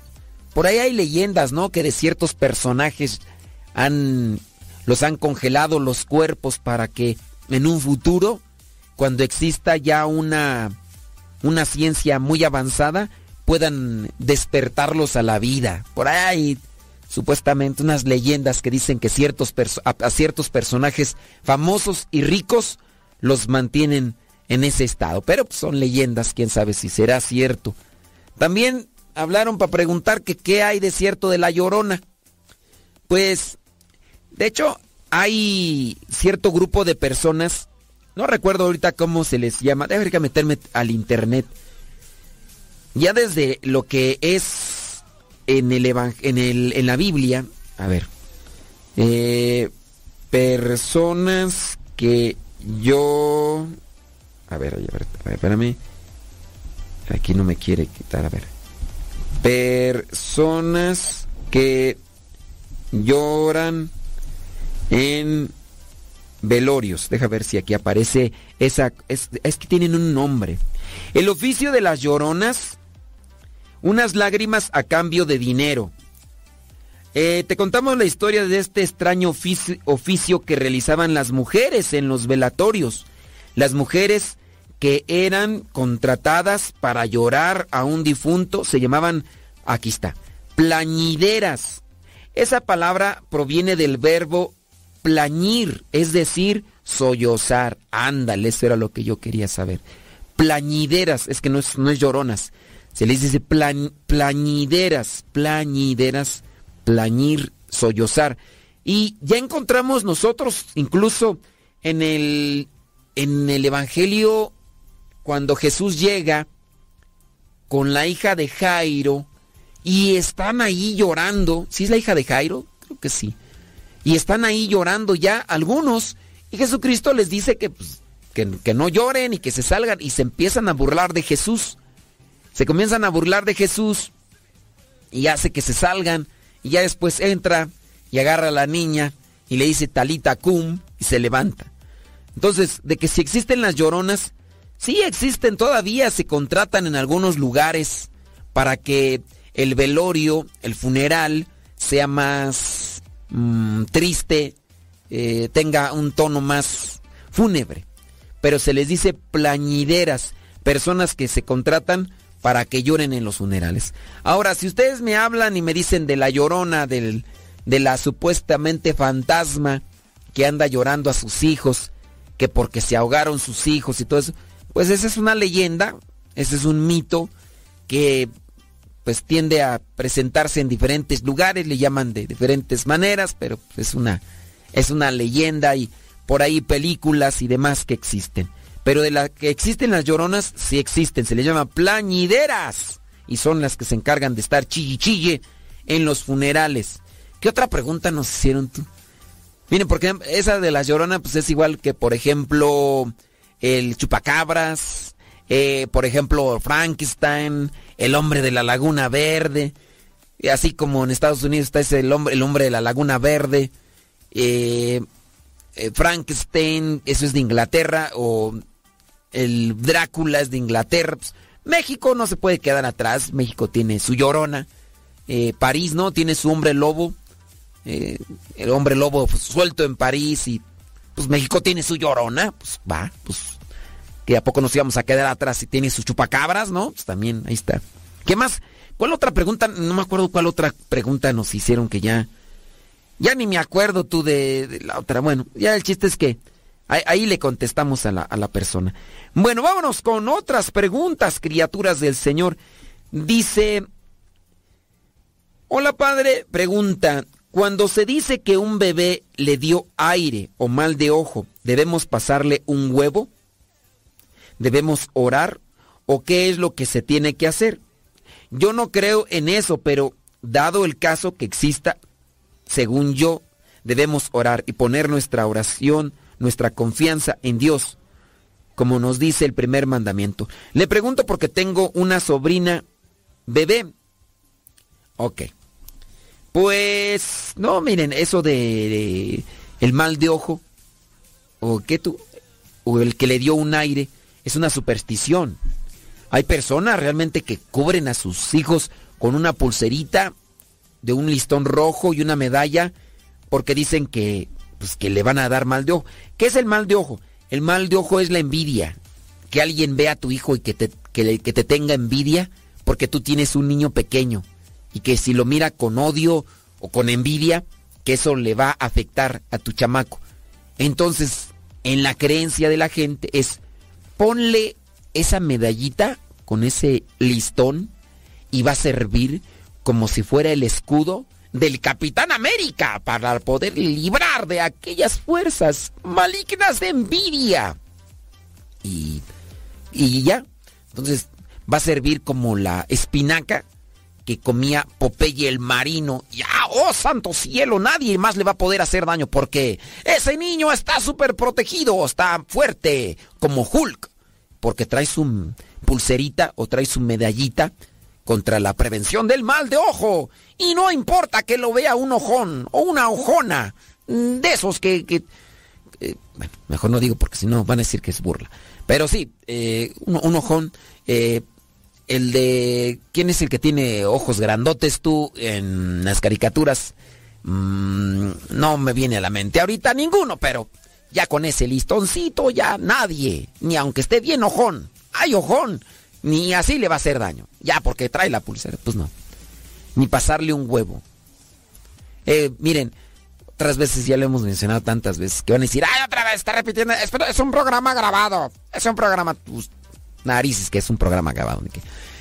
Eh, en el caso de las personas que pasan, se pasan un huevo para quitarse los dolores que llegan a sentir, son supersticiones, son creencias. Y en su caso, un 85 hasta 90% de, hay enfermedades psicosomáticas. Entonces, la presión, la estrés, entonces a veces necesitamos ciertos estímulos o ciertas cosas para que se nos vayan los dolores o las molestias ante cierta situación. Entonces, ¿qué hay que hacer? Pues tratar de no dejarse llevar por eso. Nos tenemos que retirar ya, se nos terminó el tiempo. Nos escuchamos en la próxima.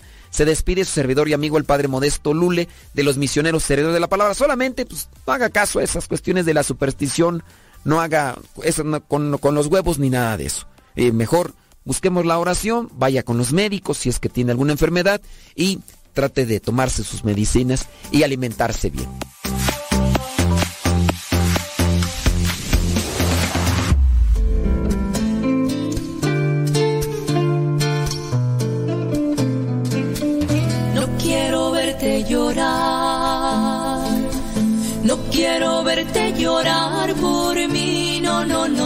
No, quiero verte sufrir. No quiero verte sufrir así. No, no, no. Porque Jesús, yo te amo.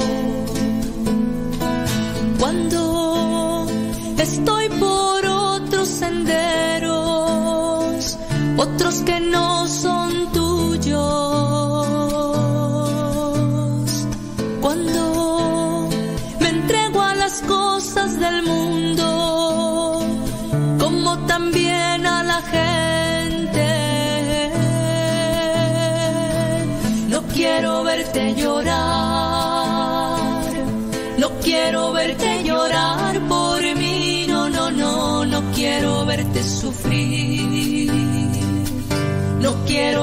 sufrir así, no, no, no, porque Jesús, yo te amo.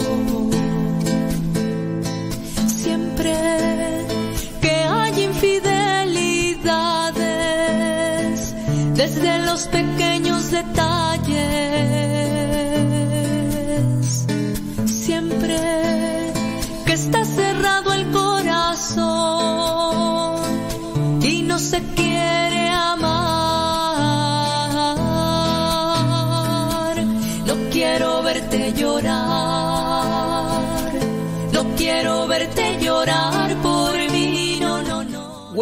pues ya, ya nos despedimos de la otra estación de radio, la que se enlaza con nosotros. Allá los de la otra radio, ahí se quedan. Nosotros acá seguimos. Acuérdense que este programa se enlaza a otras estaciones de radio. Allá en Los Ángeles, allá y acá y... Ya me dijeron, pues por lo menos despide el programa. Bueno, pues ya, eh, en las otras estaciones que ya, ya se desconectaron dos. eh, déjame ver si la de Levántate, que a veces no se levantan, ¿verdad? De hecho, ni sé en dónde, dónde transmiten esa otra de Levántate. Deja ver si está todavía activada. Si no, ya para decirles. ¡Ahuequen el ala! Deja ver. Ah, no, sí, todavía está. todavía está. ¡Levántate, católico! Aunque a veces no se levantan. todavía estamos ahí, gracias. Gracias, bueno, gracias por eh, enlazarse con nosotros. Levántate, católico. Ay, se quedó mudo.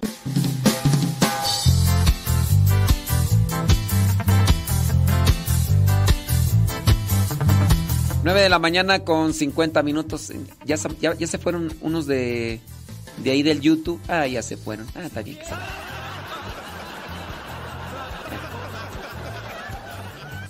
Que no fue puro cotorreo. Ah, necia, terca, cerrada. Que no fue puro cotorreo, que nos enlazamos con otra estación de radio. Pues, ¿Qué no entiendes? Ah, no más, tenemos este de la necia. Debes hacerlo en paz. Una sola no basta. Ah, fue la mano. No, ya está de pensar que es pura broma que estamos conectados con otra radio, decir que ni es cierto. Ay, Dios mío, esta gente necia. Y como miembro activo, no te puedes callar si quieres la paz. Trabaja por la justicia. Si buscas justicia, debes hacerlo en paz. Si quieres la paz, trabaja por la justicia.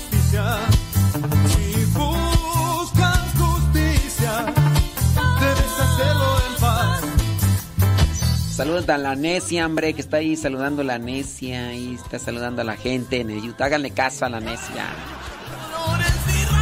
no, no, que deban dominar. La pobreza se agrava, no, no conoce fronteras. La injusticia del hombre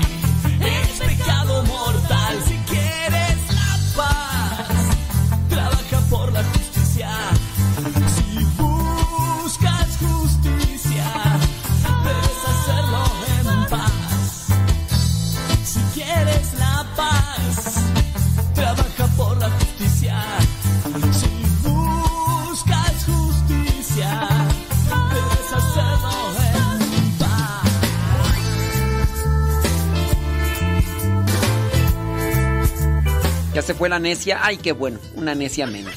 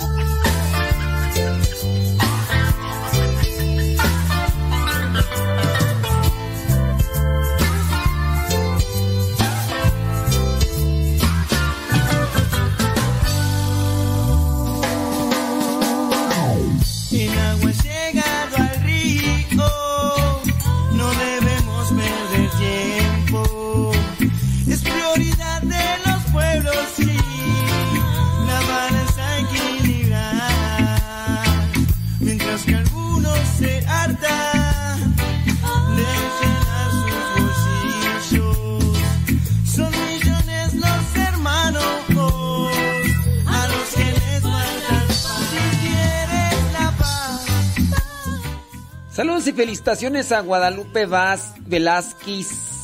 Guadalupe Velázquez que dice que hoy cumplen 31 años de martimonio. 31 años de martimonio. Bueno, pues felicidades. Felici que aguanti, eh, que aguanti. Que aguanti. Eh. Sí es cierto, sí es cierto. Bueno, pues muchas felicidades a ella. O, felicidades a su esposo por aguantar. ¿Quién será el de las felicidades? ¿A ella o a, o a, o a él? ¿O a los dos? Guadalupe Velázquez. Ahí quien merece las felicidades. ¿El esposo, usted o los dos?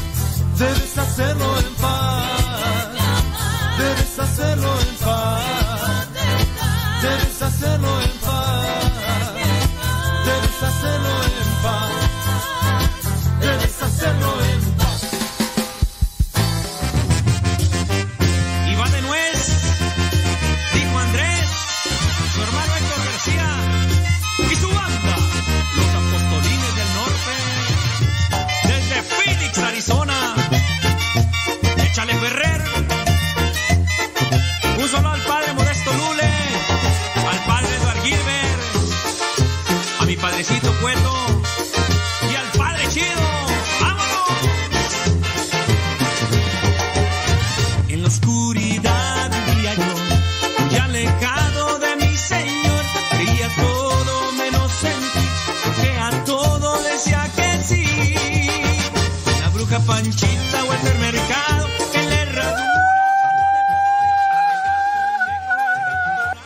Y tantas cosas yo era así. Calzón rosita, calzón morado, en el billete de la buena suerte, en el ojillo. Dice Guadalupe Velázquez que ella ha sido la del mérito de estos 31 años de matrimonio. Ay, Guadalupe Velázquez, traes puro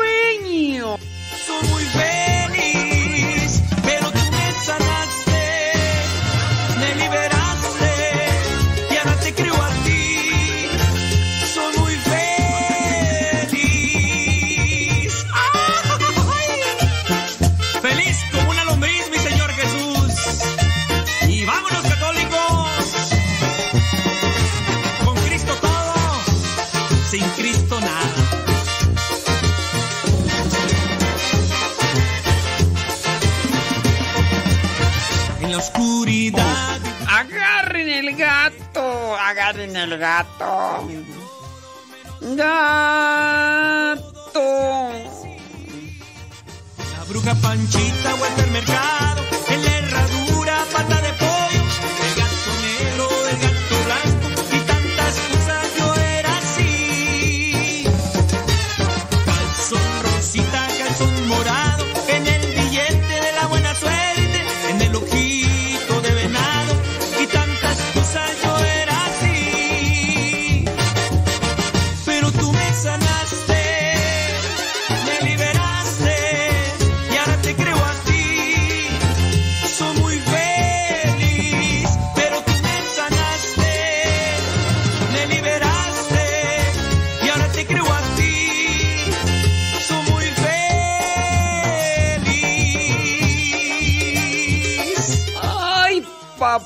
de Celaya, 9 de la mañana con 58 minutos.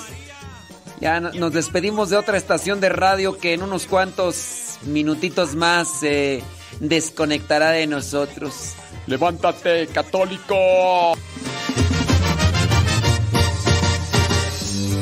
Oh. Preguntas, manden, manden su pregunta. Guayumín mandó una pregunta hace rato, ya no la pude contestar, Guayumín. Pero ahorita, si nos sigues escuchando, la voy a responder. Y si no, pues ya bailaste las calmadas. Ya bailaste las calmadas, Guayumín. Sí. Sí, así sí. Es por ti,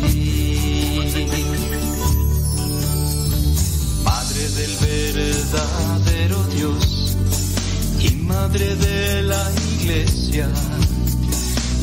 Ah, dice que sí, sigue presente. Bueno, ahorita vamos a responder tu pregunta, Guayumín. Voy a Jesús por ti, voy a Jesús por tu inmenso amor, voy a Jesús por ti, voy a Jesús por tu intercesión, voy a tu Hijo Jesús, oh del amor. Voy a Jesús por ti, voy a Jesús por tu inmenso amor, voy a Jesús por ti, voy a Jesús por intercesión, voy a tu Wyoming. Wyoming. Madre del amor. Wyoming. Wyoming.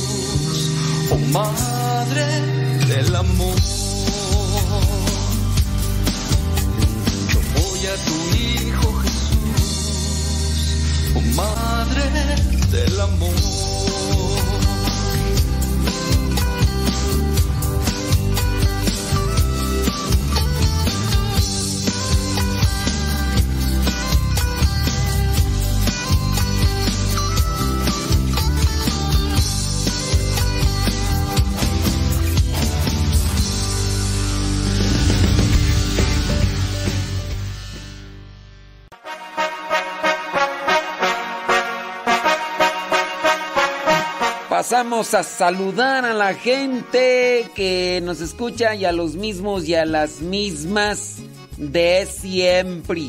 Sí, a los mismos y a las mismas siempre porque hay pocos que nos escriben, que nos escuchan siempre y que, y que nos escriben casi no. Hay poquitos, poquitos.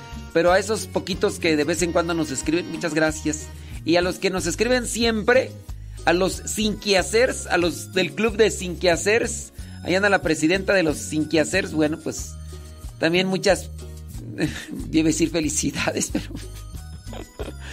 Pues, ¿qué quieren que les diga? Pues ya, ya están ahí, pues este, no, pues gracias. Pues felicidades, no, ¿verdad? Pero gracias.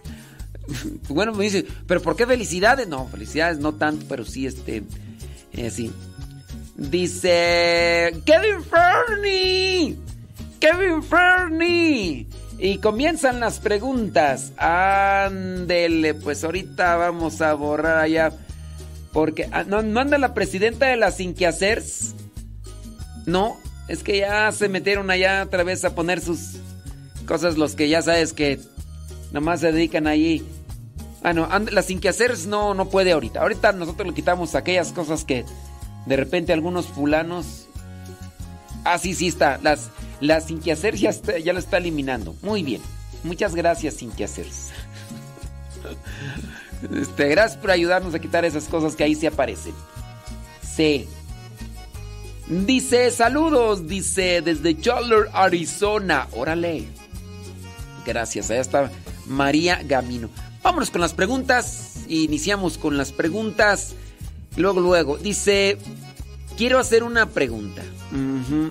¿Un diácono puede ungir a un enfermo? No. No, un diácono. Acuérdense que el sacramento de la unción no solamente es ungir. Ungir es la acción en la cual el ministro, el clérigo, eh, agarra aceite, un aceite que sea consagrado, l- llamados santo óleo, y, y es colocado en la frente y en las manos. La unción de los enfermos no es solamente, no es solamente eh, poner aceite en la frente y en las manos. La unción de los enfermos también implica la confesión. ¿Un diácono puede confesar? No, un diácono no puede confesar. No puede dar el sacramento de la, de la penitencia. Entonces, pues no, un diácono no puede dar la unción. Claro. Y ahí, anda la presidenta de las Sin Quehaceres. Sin Quehaceres. Sí, déjame ver por acá. Saludos, dice. Desde el Monte California, gracias Norma Soto. Ándele. Déjame ver. Mm.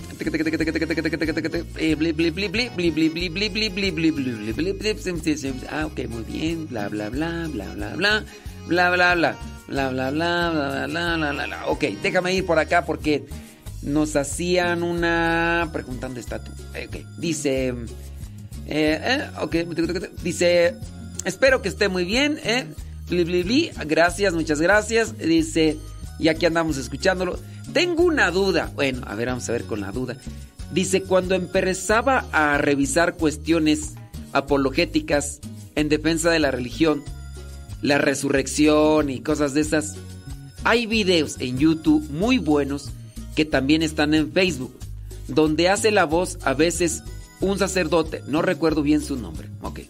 Dice, la pregunta es, ¿está bien ver estos videos sobre apologética donde son evangélicos quien los hacen?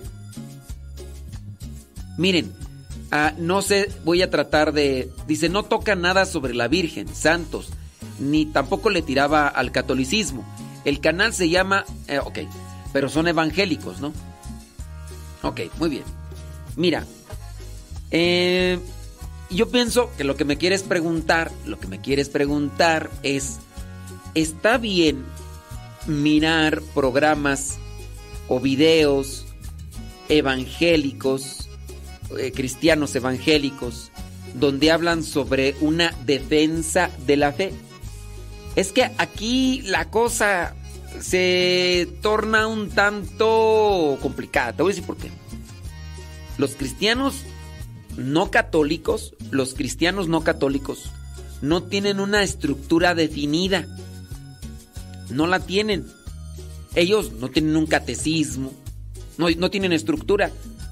Ahorita entra un pastor y habla de una cosa, llega otro pastor y habla de otra cosa, porque nada los rige, nada los, los pone en una misma línea, en un mismo camino. Entonces, como yo podría hablar de una cosa siendo cristiano, no católico, cristiano, pastor, puedo hablar de una cosa, después puedo hablar de otra. Sí, quizá a lo mejor ellos están en la defensa de la fe, pero pues es riesgoso porque ¿qué seguridad tú tienes que lo que está defendiendo es ciertamente la, la doctrina pura que es realmente cristianismo? ¿Cómo podrías tú decir, no, es que estos cristianos no católicos sí están dando a conocer la verdad? Ellos no tienen derecho canónico, no tienen catecismo, no tienen realmente una doctrina definida, tanto que entre ellos mismos se jalonean. Mira, el mismo, el primer, este, el primer protestante, porque fue el primero que protestó, Lutero, Martín Lutero, él aparece, su seguidor, Calvino, le- se puso en contra de él. O sea, lo que dijo Martín Lutero, algunas cosas que dijo Martín Lutero, ya Calvino, el segundo en su puesto, ya lo contradecía. No me acuerdo quién era el tercero, cuarto, quinto, seis. Y así, o sea, subió uno y no, yo no estoy de acuerdo con esto. Y, está mal por esto y, esto", y, y supuestamente defienden ellos. Entonces, yo podría decir que en su caso debe uno tener o ser muy cauteloso para analizar esas cosas, porque ¿qué seguridad tú tienes de que te están diciendo una verdad? ¿Qué seguridad tienes? ¿Tienes alguna seguridad? No. Mira, ciertamente hay algunos cristianos no católicos que se dedican al estudio de las sagradas escrituras. Una cosa es la apologética y, ot- o la defensa de la fe y otra cosa son los estudios o análisis históricos que se hacen de la Sagrada Escritura. Hay algunos de los historiadores, de los, eh, se le llama exégetas, exégetas, a los que se dedican a estudiar la Sagrada Escritura. Y hay algunos cristianos evangélicos que se dedican en parte a estudiar, a hacer un análisis, a hacer una exégesis de los textos. Y podría decirte que en ese caso, en ese conte- contexto, al hacer estos análisis históricos, eh, pragmáticos, lingüísticos, culturales y demás, que es la exégesis, podría decir que ahí sí co- conviene acercarse para mirar los estudios e investigaciones que se han hecho. Incluso dentro del seminario se toma algunos de los historiadores de la Sagrada Escritura cristianos no católicos como un referente. No quiere decir que sean los únicos y entre los católicos no. Pues ahí tenemos a los santos padres. Tenemos a los santos padres de la iglesia y ustedes no saben quiénes son los santos padres, búsquenle. Santos padres de la iglesia. Estamos hablando de cristianos del año 100, 150 que comparten en cartas lo que se vivía en el inicio de la era cristiana. Y eso pienso yo que te podría ayudar más para conocer más sobre, en este caso, la Sagrada Escritura. Bueno, espero que eso haya sido lo, tu interrogante y espero que te hayamos respondido a tu duda.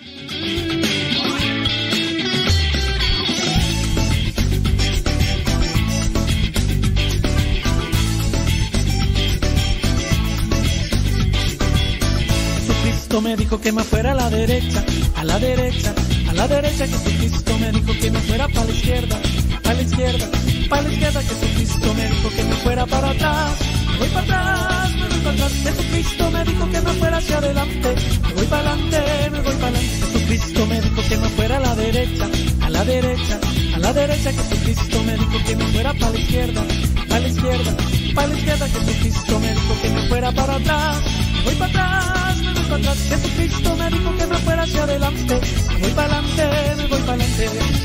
Donde Él me llame, donde lo precise, estaré. Y si es necesario, necesario, su nombre en la luna proclamaré.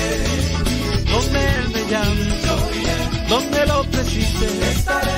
Y si es necesario, su nombre en la luna proclamaré.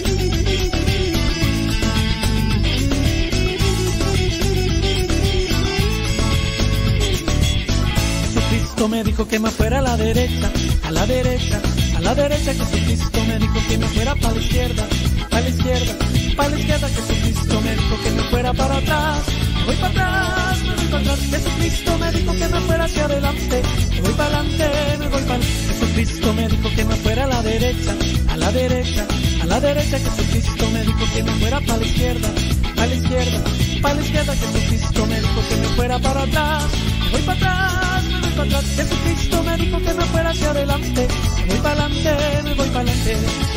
Donde Él me llame, yo iré. Donde lo precise, estaré. Y si es necesario, su nombre la luna proclamaré. Donde Él me llame, yo iré. Donde lo precise, estaré. Y si es necesario, su nombre la luna proclamaré.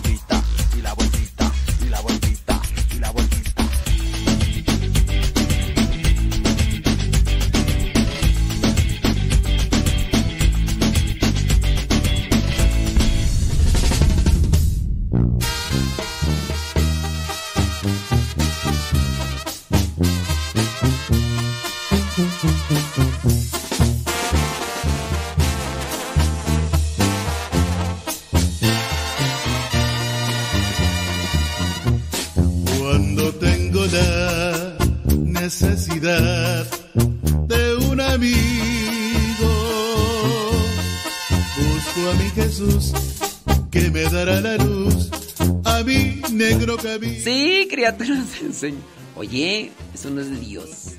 Es de Dios. Ah, Es que acá me están mandando un mensaje, pero no sé si es pregunta o comentario. Ya saben que cuando ustedes nos mandan sus sus preguntas, este no decimos los nombres de las personas y acá no sé, déjame leer porque no lo he leído.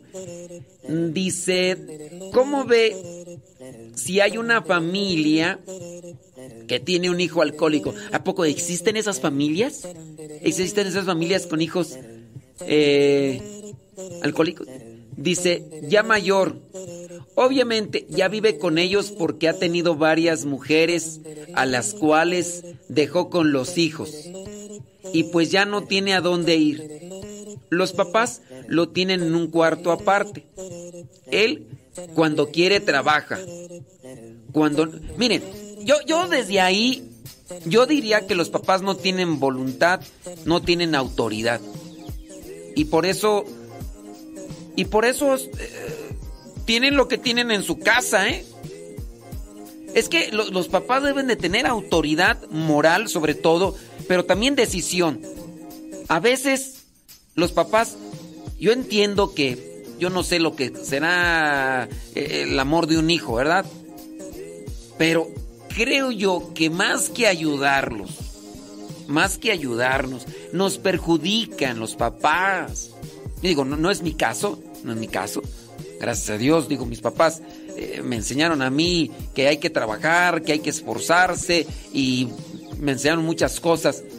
Pero digo, no es mi caso, pero yo pienso que los papás sí perjudican a sus hijos cuando son de los que consienten y que no dejan que los hijos enfrenten sus responsabilidades. Mira, ya desde el momento en el que un hijo este, anda en vicios y anda nada más regando el, tapa- el tepache, eso significa que criaron o malcriaron a un hijo a tal punto que se hizo un desobligado. Se hizo un desinteresado. ¿Por qué? ¿Por qué el hijo es desobligado y es desinteresado? ¿Por inmaduro? Porque es inmaduro el, hijo. Anda por aquí nada más dándole rienda suelta a sus gustos. Y por eso es que tiene una mujer aquí, tiene una mujer allá y tiene hijos. ¿Por qué? Porque solamente anda buscando saciar su, su ego, su gusto. Y entonces eso no, no es correcto. Ya desde allí. Ahora, pues ya como el hijo no tiene dónde lo reciban. Ay, vente, mi hijo. Eso, papás, eso no es ayudar a sus hijos. Eso no es ayudar a sus hijos. Eso es perjudicarlo. Eso es hacer una persona atenida. Es una persona desobligada. No, vente si quiere hijos. Mira, pues aquí en este cuartito. Yo sé, habrá algunas mamás que me dicen, ay, pero es que no lo consiento tanto porque pues no le di mi cuarto, no le, pues poquito le faltaba, poquito le faltaba. Oye, ya está viejo, ya está labregón, ya está peludo. ¿Qué es eso que, que le están consintiendo? Y sí, mamás y papás que son así pasalones, barcos, eh, conchudos, alcahuetes, consienten. Yo digo ahí sí, los papás sin voluntad, sin autoridad y- y nada. Yo en parte diría, pues que también los papás sufran, que también los papás reciban lo que han estado cultivando.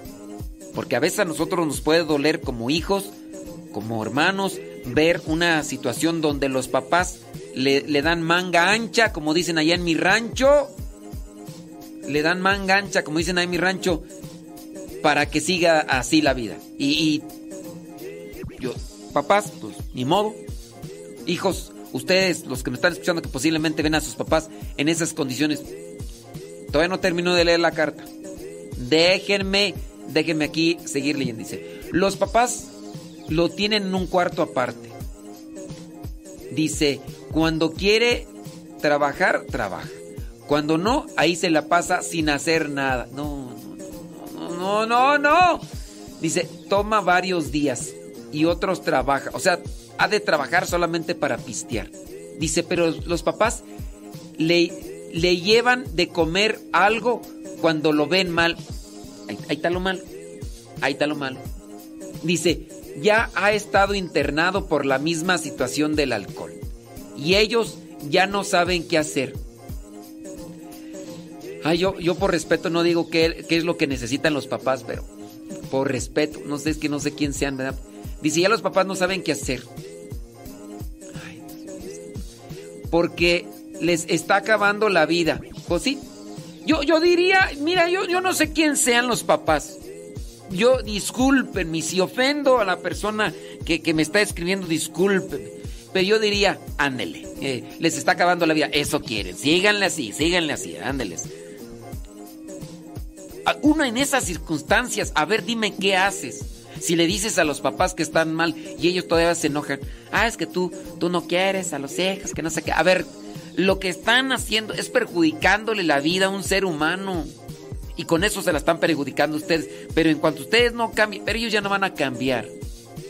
Ellos ya no van a cambiar. Señora, usted la que me escribe, esos, esos papás ya no van a cambiar. No sé quiénes sean, ni quiero saber. No quiero saber. Yo solamente estoy aquí tratando de hacerles conciencia a ustedes que todavía piensan, porque esos señores ya no, ya no piensan. Discúlpenme, discúlpenme. Yo sé que van a decir que estoy mal, pero esos, esos señores ya no, ya no piensan. Ya nomás está pedir por ellos. Sí, la, vida de ellos se está acabando, pero porque ellos mismos están eh, alimentando al alacrán, al la víbora ponzoñosa que les está inyectando veneno. Ellos, ellos. Y es que está bien, uno tiene que ser caritativo, uno tiene que ser generoso, uno tiene que ser desprendido, pero, pero, uno también tiene que ser astuto, uno tiene que ser inteligente y sabio. ¿Cómo, es eso que eh, es que yo soy bien generoso cuando sabes que, que algo te está eh, perjudicando y no estás haciendo nada? Ahora, no es que le estén haciendo un bien a este zángano, discúlpeme, yo no sé quién sea, si es su hermano, su tío, su sobrino, yo no sé, discúlpeme. ¿Cómo puede ser posible que en- por la justificación de decir, ah, es que tenemos que hacer el bien, porque eso nos enseñó Cristo?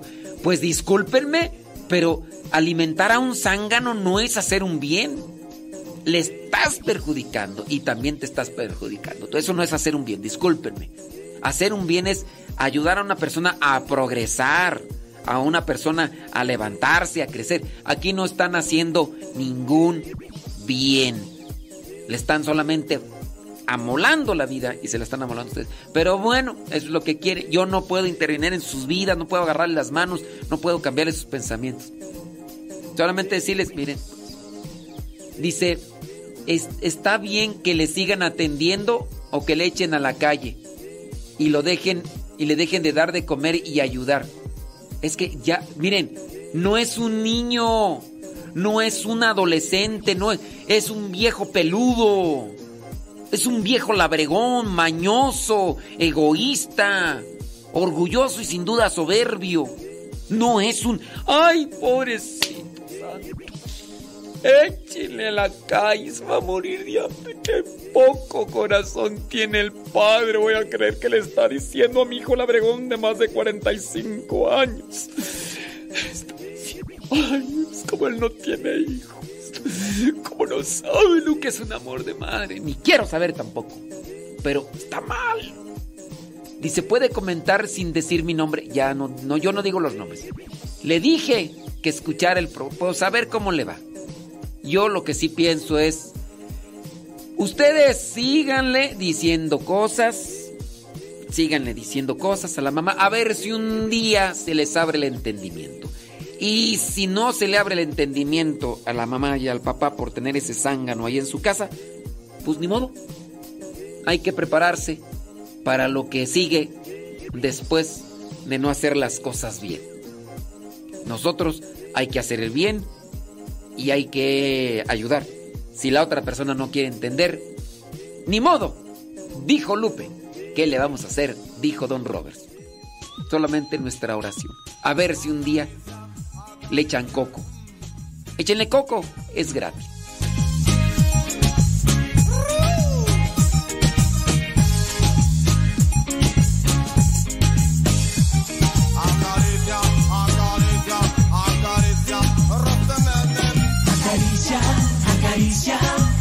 Acaricia tus sueños, no los dejes volar. Acaricia, acaricia, acaricia tu vida. A veces todo está nublado. A veces todo parece ya perdido. A veces se me escapa el llanto.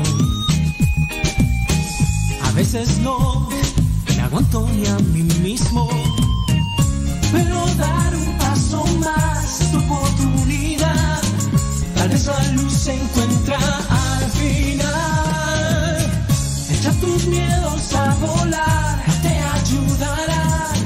Sacude eso y ponte a gozar. Acaricia, acaricia, acaricia tus sueños, no los dejes volar. Acaricia, acaricia, acaricia tu vida. Acaricia, acaricia, acaricia tus sueños, no los dejes volar. Acaricia, acaricia, acaricia tu vida. Anda, lucha por tus sueños. Ve por ellos, no estás aún vencido. Anda, que ese es tu derecho. Que si luchas, vencer es tu destino. Porque dar un paso más,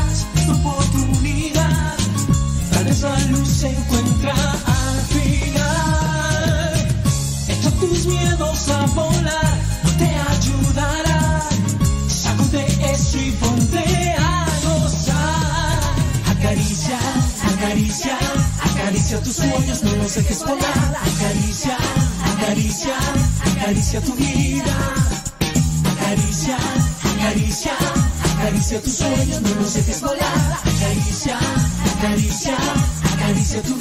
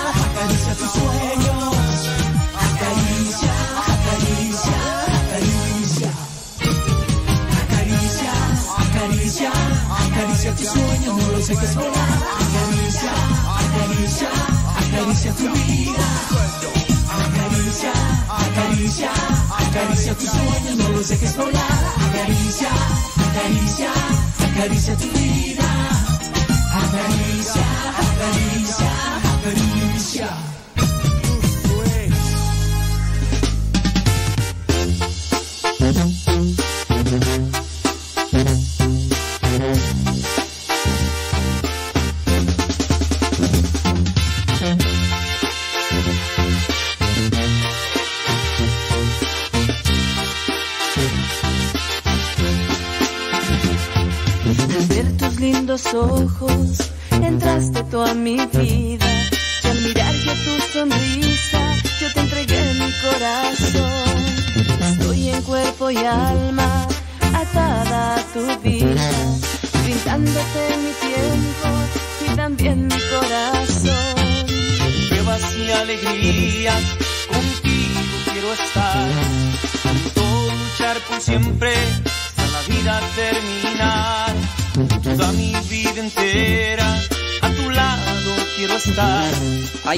de Veracruz.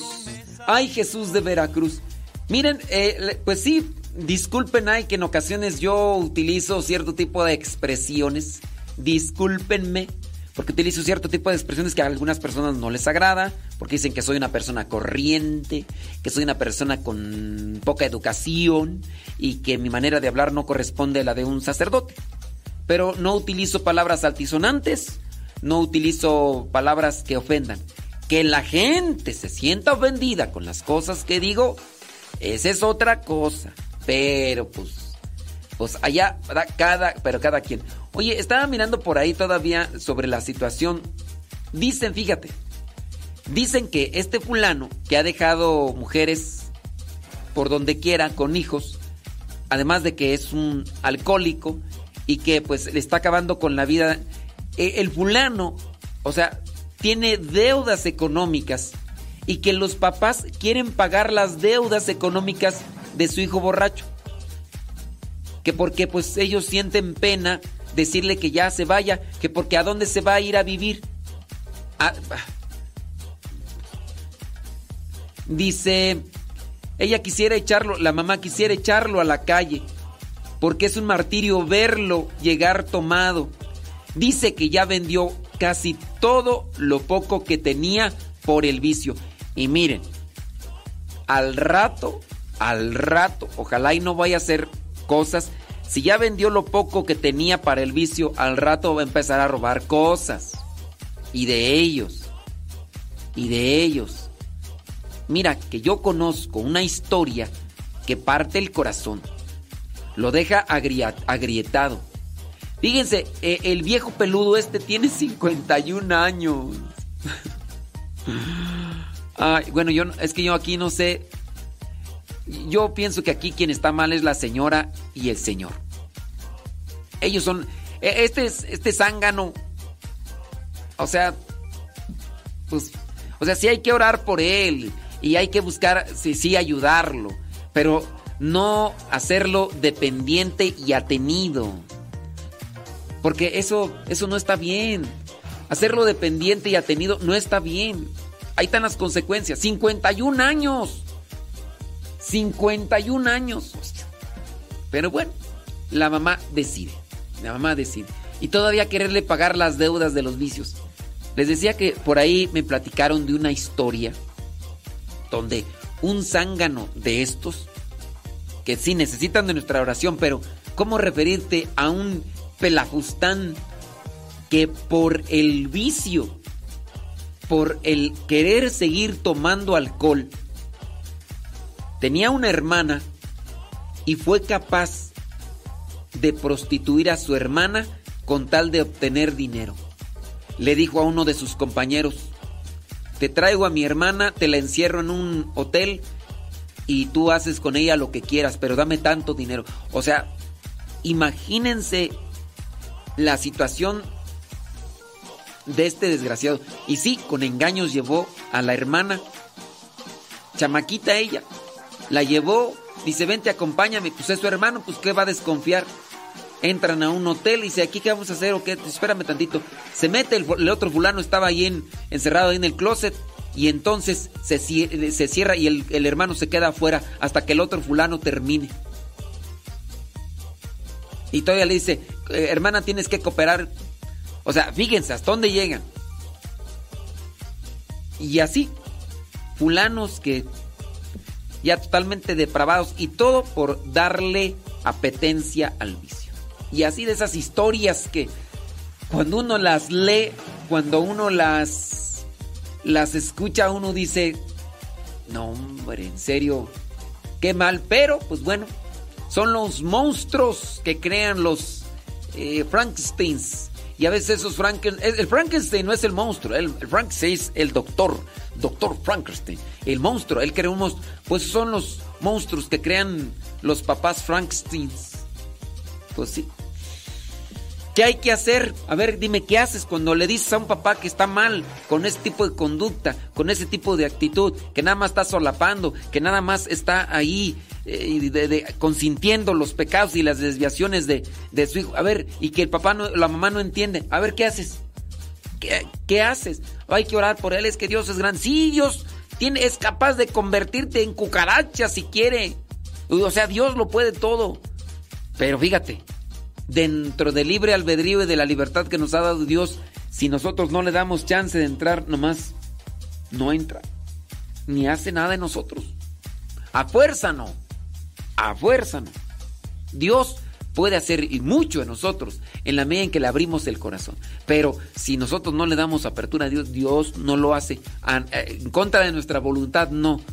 Porque si no, entonces, Él, ¿dónde quedaría el libre albedrío que nos regaló?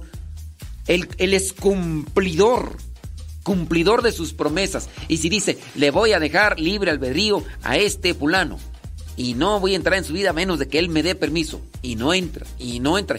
Y así como es su promesa de, voy a estar ahí para ayudarte, levantarte, sanarte, eh, curarte, fortalecerte, eh, darte la gracia, la misericordia, a pesar de que hayas cometido los pecados más rojos del mundo mundial, a pesar de que hayas cometido los pecados más rojos, Él es cumplidor porque su misericordia es infinita y Él cumple. No importa que se hayan cometido los pecados más rojos, pero si hay arrepentimiento, si, si hay intenciones de querer cambiar, Dios nos perdona. Porque el único pecado que, que Dios no perdona es el que se comete contra el Espíritu Santo y el pecado contra el Espíritu Santo es dudar de su misericordia, dudar de su gracia, dudar de la acción del Espíritu Santo, que es la tercera persona de la Santísima Trinidad y es la que realiza en nosotros todas estas acciones. En eso es cumplidor el Señor.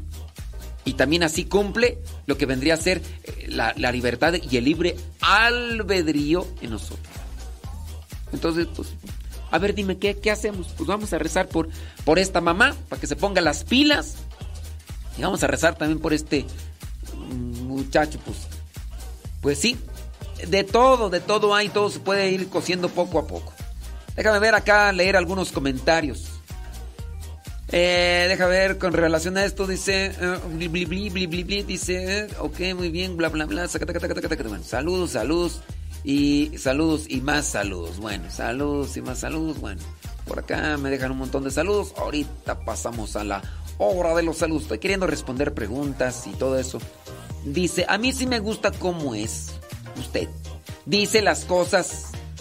Dice, dice como que le mete sazón. Pues eso tratamos de que se les quede algo, se les quede algo. Dice aquí, eh, ¿no será que los papás le tienen miedo al hijo y por eso no lo corren? Pues no sé, no sé, sería cuestión de ir a preguntarles. Eh, miedo, miedo al hijo. O sea, dice, a mí me da lástima uno de mis hijos, pero ya un año le sufrió, ahora ya quiere regresar a la universidad. Dice acá esta persona. Dice, una señora que conozco le metieron al hijo a la cárcel porque golpeó a la mujer. Y la mamá culpando y odiando a la esposa por haberlo reportado y pobreteando a su cincuentón. O sea, el esposo golpea a la esposa, ella obviamente lo denuncia, lo llevan a la cárcel por violencia doméstica y después la mamá ahí odiando y culpando a la esposa, a la nuera, porque denunció que este fulano la estaba golpeando. Y ahora anda ahí reportando y pobreteando a su cincuento. Pues ahí están esas historias que les digo que si hay mamás, mamás changas. Se escucha feo, ¿verdad? Pero está la- el cuento este de la changa. La changa que no tenía hijos y que un día encontró un pajarito, una ave pequeña ahí que se había caído de un nido y dijo, no tengo hijos, pero tú vas a ser mi hijo, te voy a cuidar con todo mi corazón. Como hacía algo de frío, metió a la pequeña ave en sus manos, cerró sus manos y como nunca había tenido hijos, dijo, aquí no va a llegarte nada de frío. Cerró sus manos y así lo tuvo mucho tiempo. Y en la noche quiso ver a su hijo antes de irse a dormir y oh, sorpresa, oh sorpresa. Como había cerrado la mamá changa, había cerrado tanto las manos, tanto las manos, ahogó al pequeña, a la pequeña ave que había encontrado ahí a los pies de un árbol. Y así hay mamás changas que quieren tanto, tanto a sus hijos que no saben realmente cuidarlos y hacerles sin saber cómo estar, perdido en canciones sin saber qué cantar, soñando en un mundo lleno de mucha paz, pues toma mi mano y comienza a cantar, estrellas que caminan junto a mí, verdad así es la vida que vivir. Como la lluvia,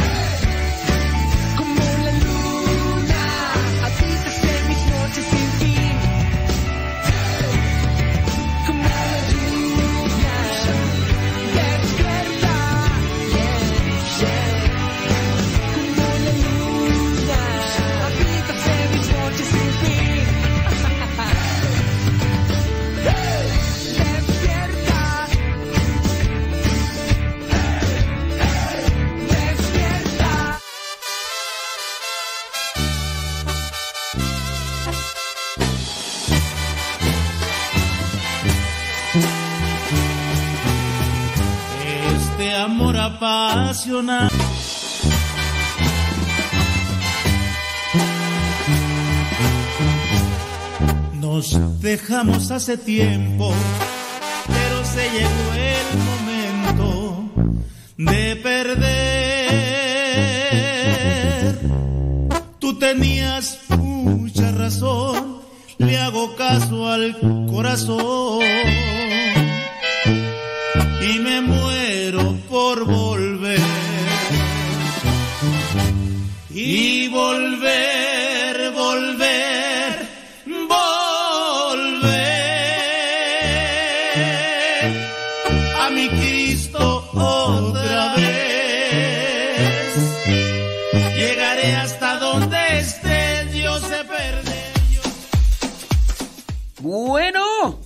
parece ser que le dimos de palos al avispero.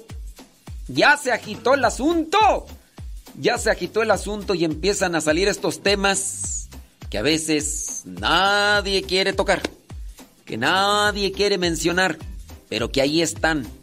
Y pareciera ser que cada vez se multiplican más de estos casos. ¿Qué hay que hacer como personas de fe, como hombres de fe? Pues hay que ponernos ante la presencia de Dios. Hay que dejarnos iluminar por Él para que todo lo que hagamos sea bueno, sea correcto, sea justo. Y que cuando nos toque hablar ante una situación de estas porque o no lo piden o porque es nuestra obligación hablar de eso, porque pertenece a nuestro círculo familiar, que hablemos con sabiduría y que hablemos despertando conciencia. Porque sí podemos decir, ay, es que no hables tan duro, no hables tan fuerte, es que pobrecito, o sea, lo vas a lastimar, tiene 51 años y luego qué. O, ay, es que no, no me gusta la forma como hablas, eres muy tosco, eres muy burdo. Que Dios nos dé siempre su gracia y su sabiduría para poder actuar con justicia. Y les digo que, que se, que es de darle palos al avispero porque son cosas ¿verdad? que dice.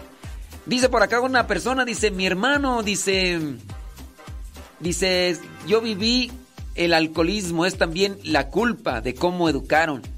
Dice, mi hermano a los 13 años empezó con este vicio del alcoholismo y también la drogadicción. Yo ahora que pueda platicar, dice, con mi mamá, le, le cuestiono por qué en vez de corregir al hijo le hacía café y le, le consentía la cruda. Le consentía la cruda. Dice, me enojaba. Entonces sabía que no era correcto. Y ella me dijo que todo lo que vivimos no lo podía cambiar y trataba de proteger erróneamente. Ciertamente no es tratar con dureza, con agresión, con violencia a las personas que se equivocan. Pero creo que no tenemos que consentir ni, ni, ni defender ni justificar una situación como para decirle, no, está bien que lo haga. No, está bien que, o sea, no, consentir o dejar que siga una situación cuando no hacemos nada por corregir, pues está mal, muy mal. Dice, cuando cansada dejé de ir a ver a mi mamá porque él maltrataba a su esposa y de paso empujó también a la mamá. Dice, yo agarré un madero en mi desesperación y le di a mi hermano. Mi mamá después se enojó conmigo. Ya es difícil ahora. Entiende lo difícil que es reconocer, pues, pues sí.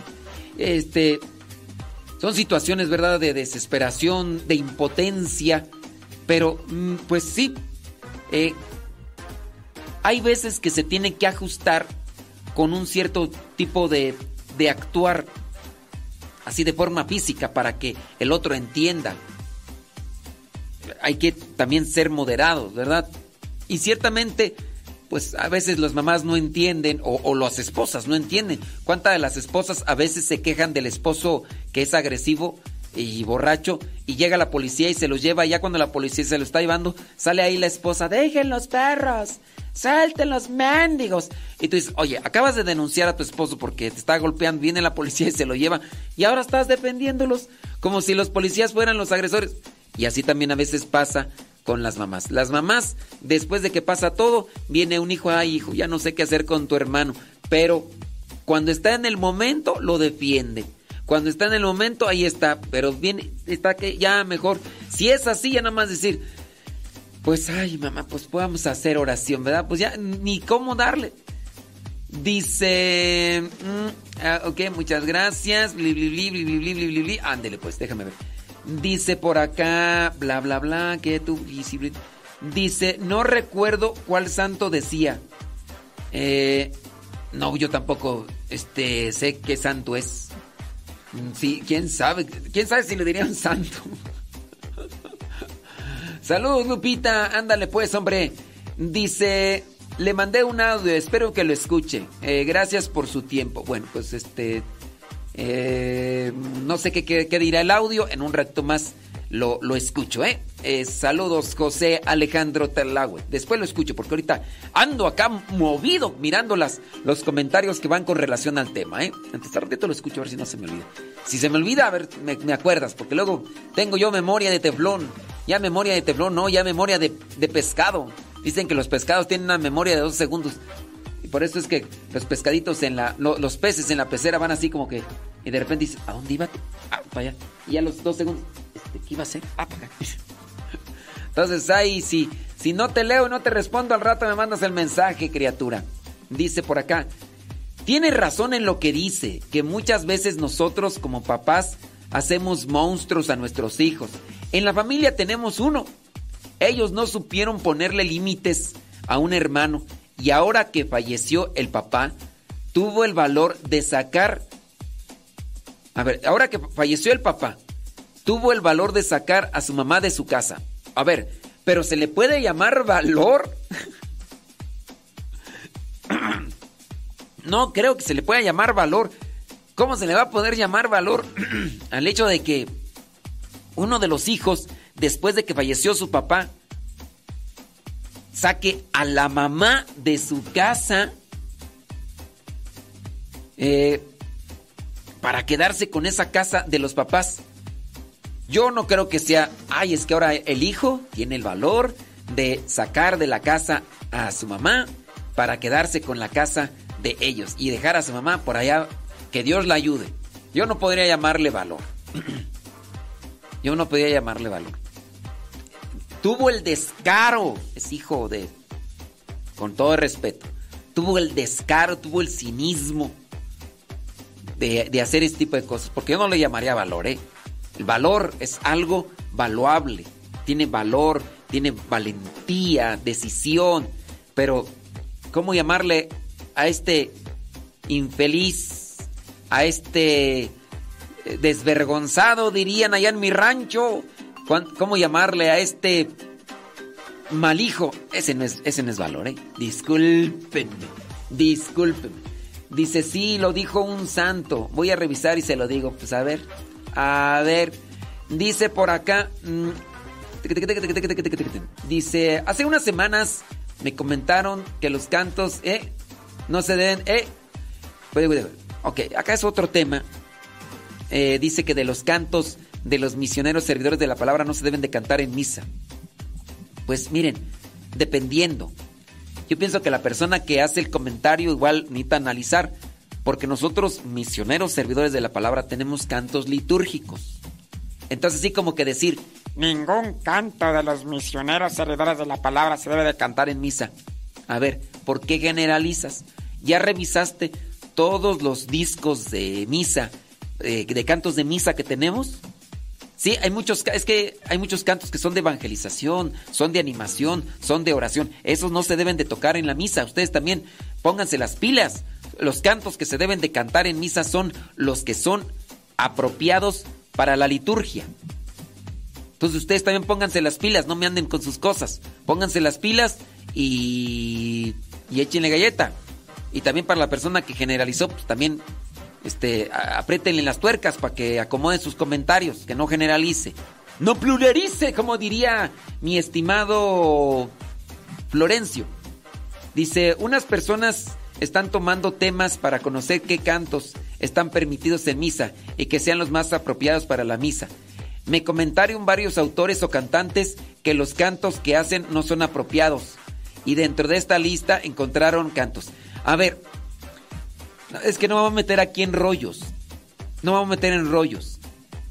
Este, si esas personas se atreven a decir que nuestros cantos no son apropiados para la misa, mi pregunta es, ¿ya analizaron más de las cincuenta y tantas producciones musicales que tenemos? Yo te diría a ti, yo te diría a ti, analízalo desde la liturgia. Porque ah, puede ser que estas personas estén estudiando liturgia, pero tú analízalo de las, desde la liturgia, no de los comentarios que ellos hacen. Y tú haz un discernimiento con base a la liturgia. Tú, no con base a los comentarios que ellos te digan. Porque si ellos te dicen que te avientes a un pozo, tú no te aventas a un pozo, ¿verdad? Porque eres inteligente. Entonces, con base a la inteligencia que Dios te ha dado, analiza los cantos de la misa que tenemos y tú ya dirás si son litúrgicos o no son litúrgicos. Y tú tendrás como regla, base, fundamento la liturgia de la iglesia y no los comentarios de tus compadres.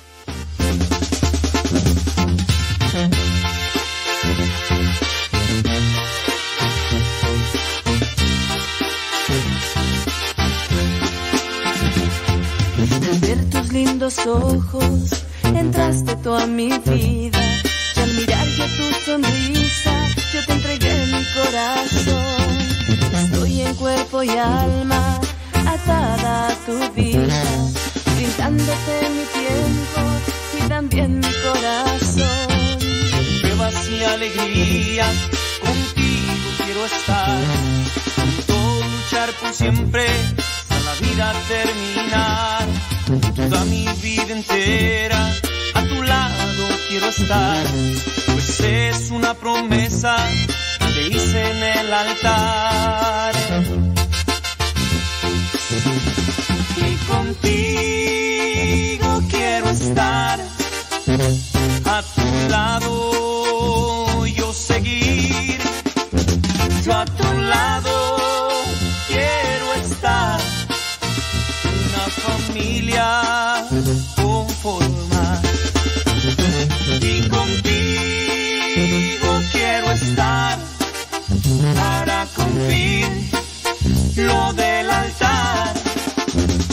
salud y la enfermedad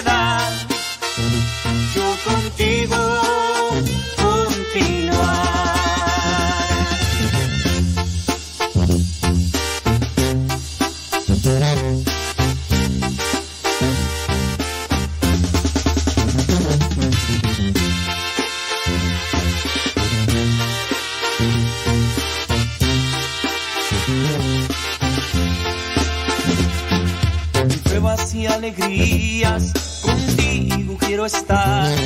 Junto luchar por siempre, a la vida terminar.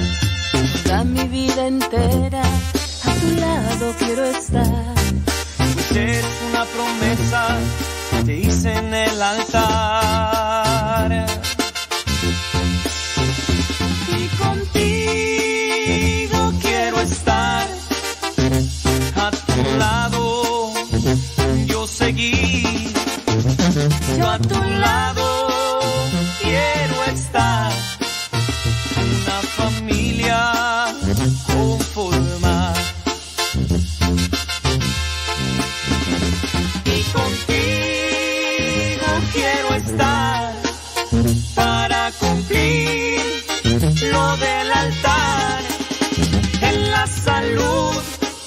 Y la enfermedad.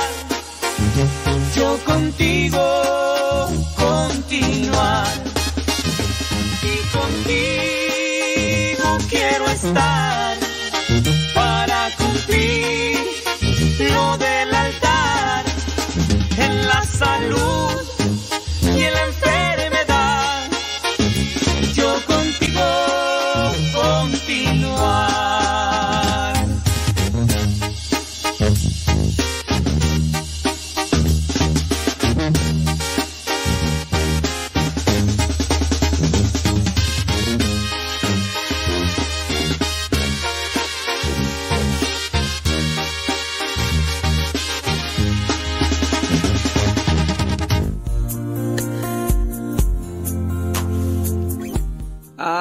pues, ya van a ser las 11 de la mañana, ya saben, a las 11 de la mañana llega Pati y Paco.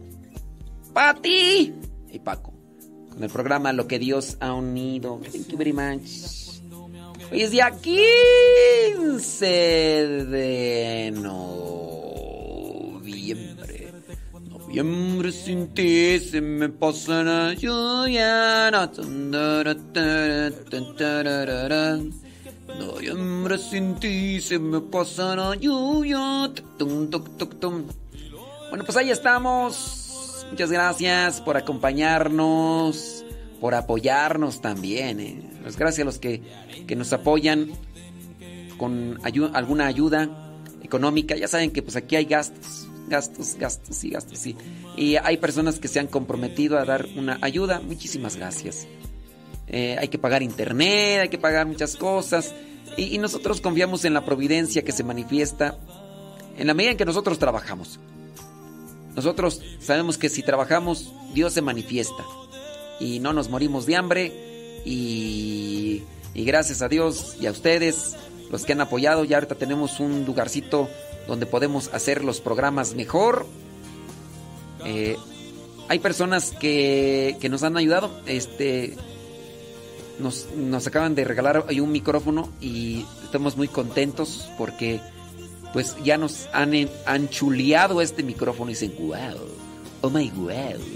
Muchas gracias, muchas gracias eh, por el micrófono eh, y gracias por, por las ayudas que, que nos dan, incluso hasta para los muñecos. Los muñequitos eh, estaban muy flaquitos y, y ya, este... Ahí van los muñecos, el cacahuate, la tomasa y después el chilindrino. Tuvimos que buscarle un lugar porque no querían mucho al chilindrino, el cacahuate y la tomasa. Y pues está muy contento allá, el chilindrino, con unas religiosas allá en Toluca. Y muchas gracias. Gracias por apoyarnos, de verdad. Eh, son cosas que queremos seguir haciendo aquí para ustedes. Y, y nada, pues solamente está eso, Estamos aquí queriendo hacer la voluntad de Dios con nuestros defectos y todo, pero espero que lo que hagamos aquí le sirva y le ayude. Y si usted nos ayuda para que todo esto que hagamos mejor, pues mejor, ¿verdad? Muchas gracias a las que nos ayudan con la limpieza, porque también sin la limpieza aquí estaría hecho, como dice esa canción que no sé qué dice, nomás he escuchado que dice, en la radio un cochinero. tararara". Estaría aquí cochinero. Sí, las, que, las personas que nos ayudan ahí con la limpieza, y honor, la señora Lourdes, Marta Juan Torres y la Pirinola, que pues ahí hace su esfuerzo. Estaría aquí hecho un radio un cochinero. No sé si dirá cosas más feas, ¿verdad? pero ya con eso que dice que el radio un cochinero. Este, pues ya. Eh, bueno, muchas gracias. Dios les bendiga y, y vámonos con Patti y Paco. 11 de la mañana con dos minutos. Olvida lo que fue.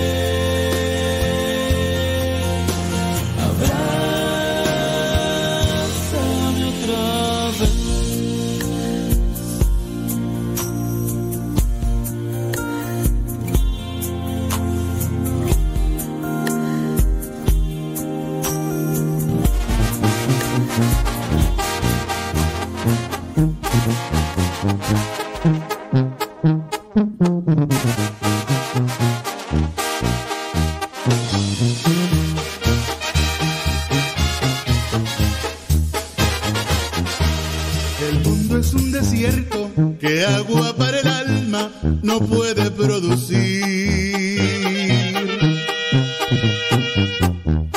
Y en ese desierto mi alma transitaba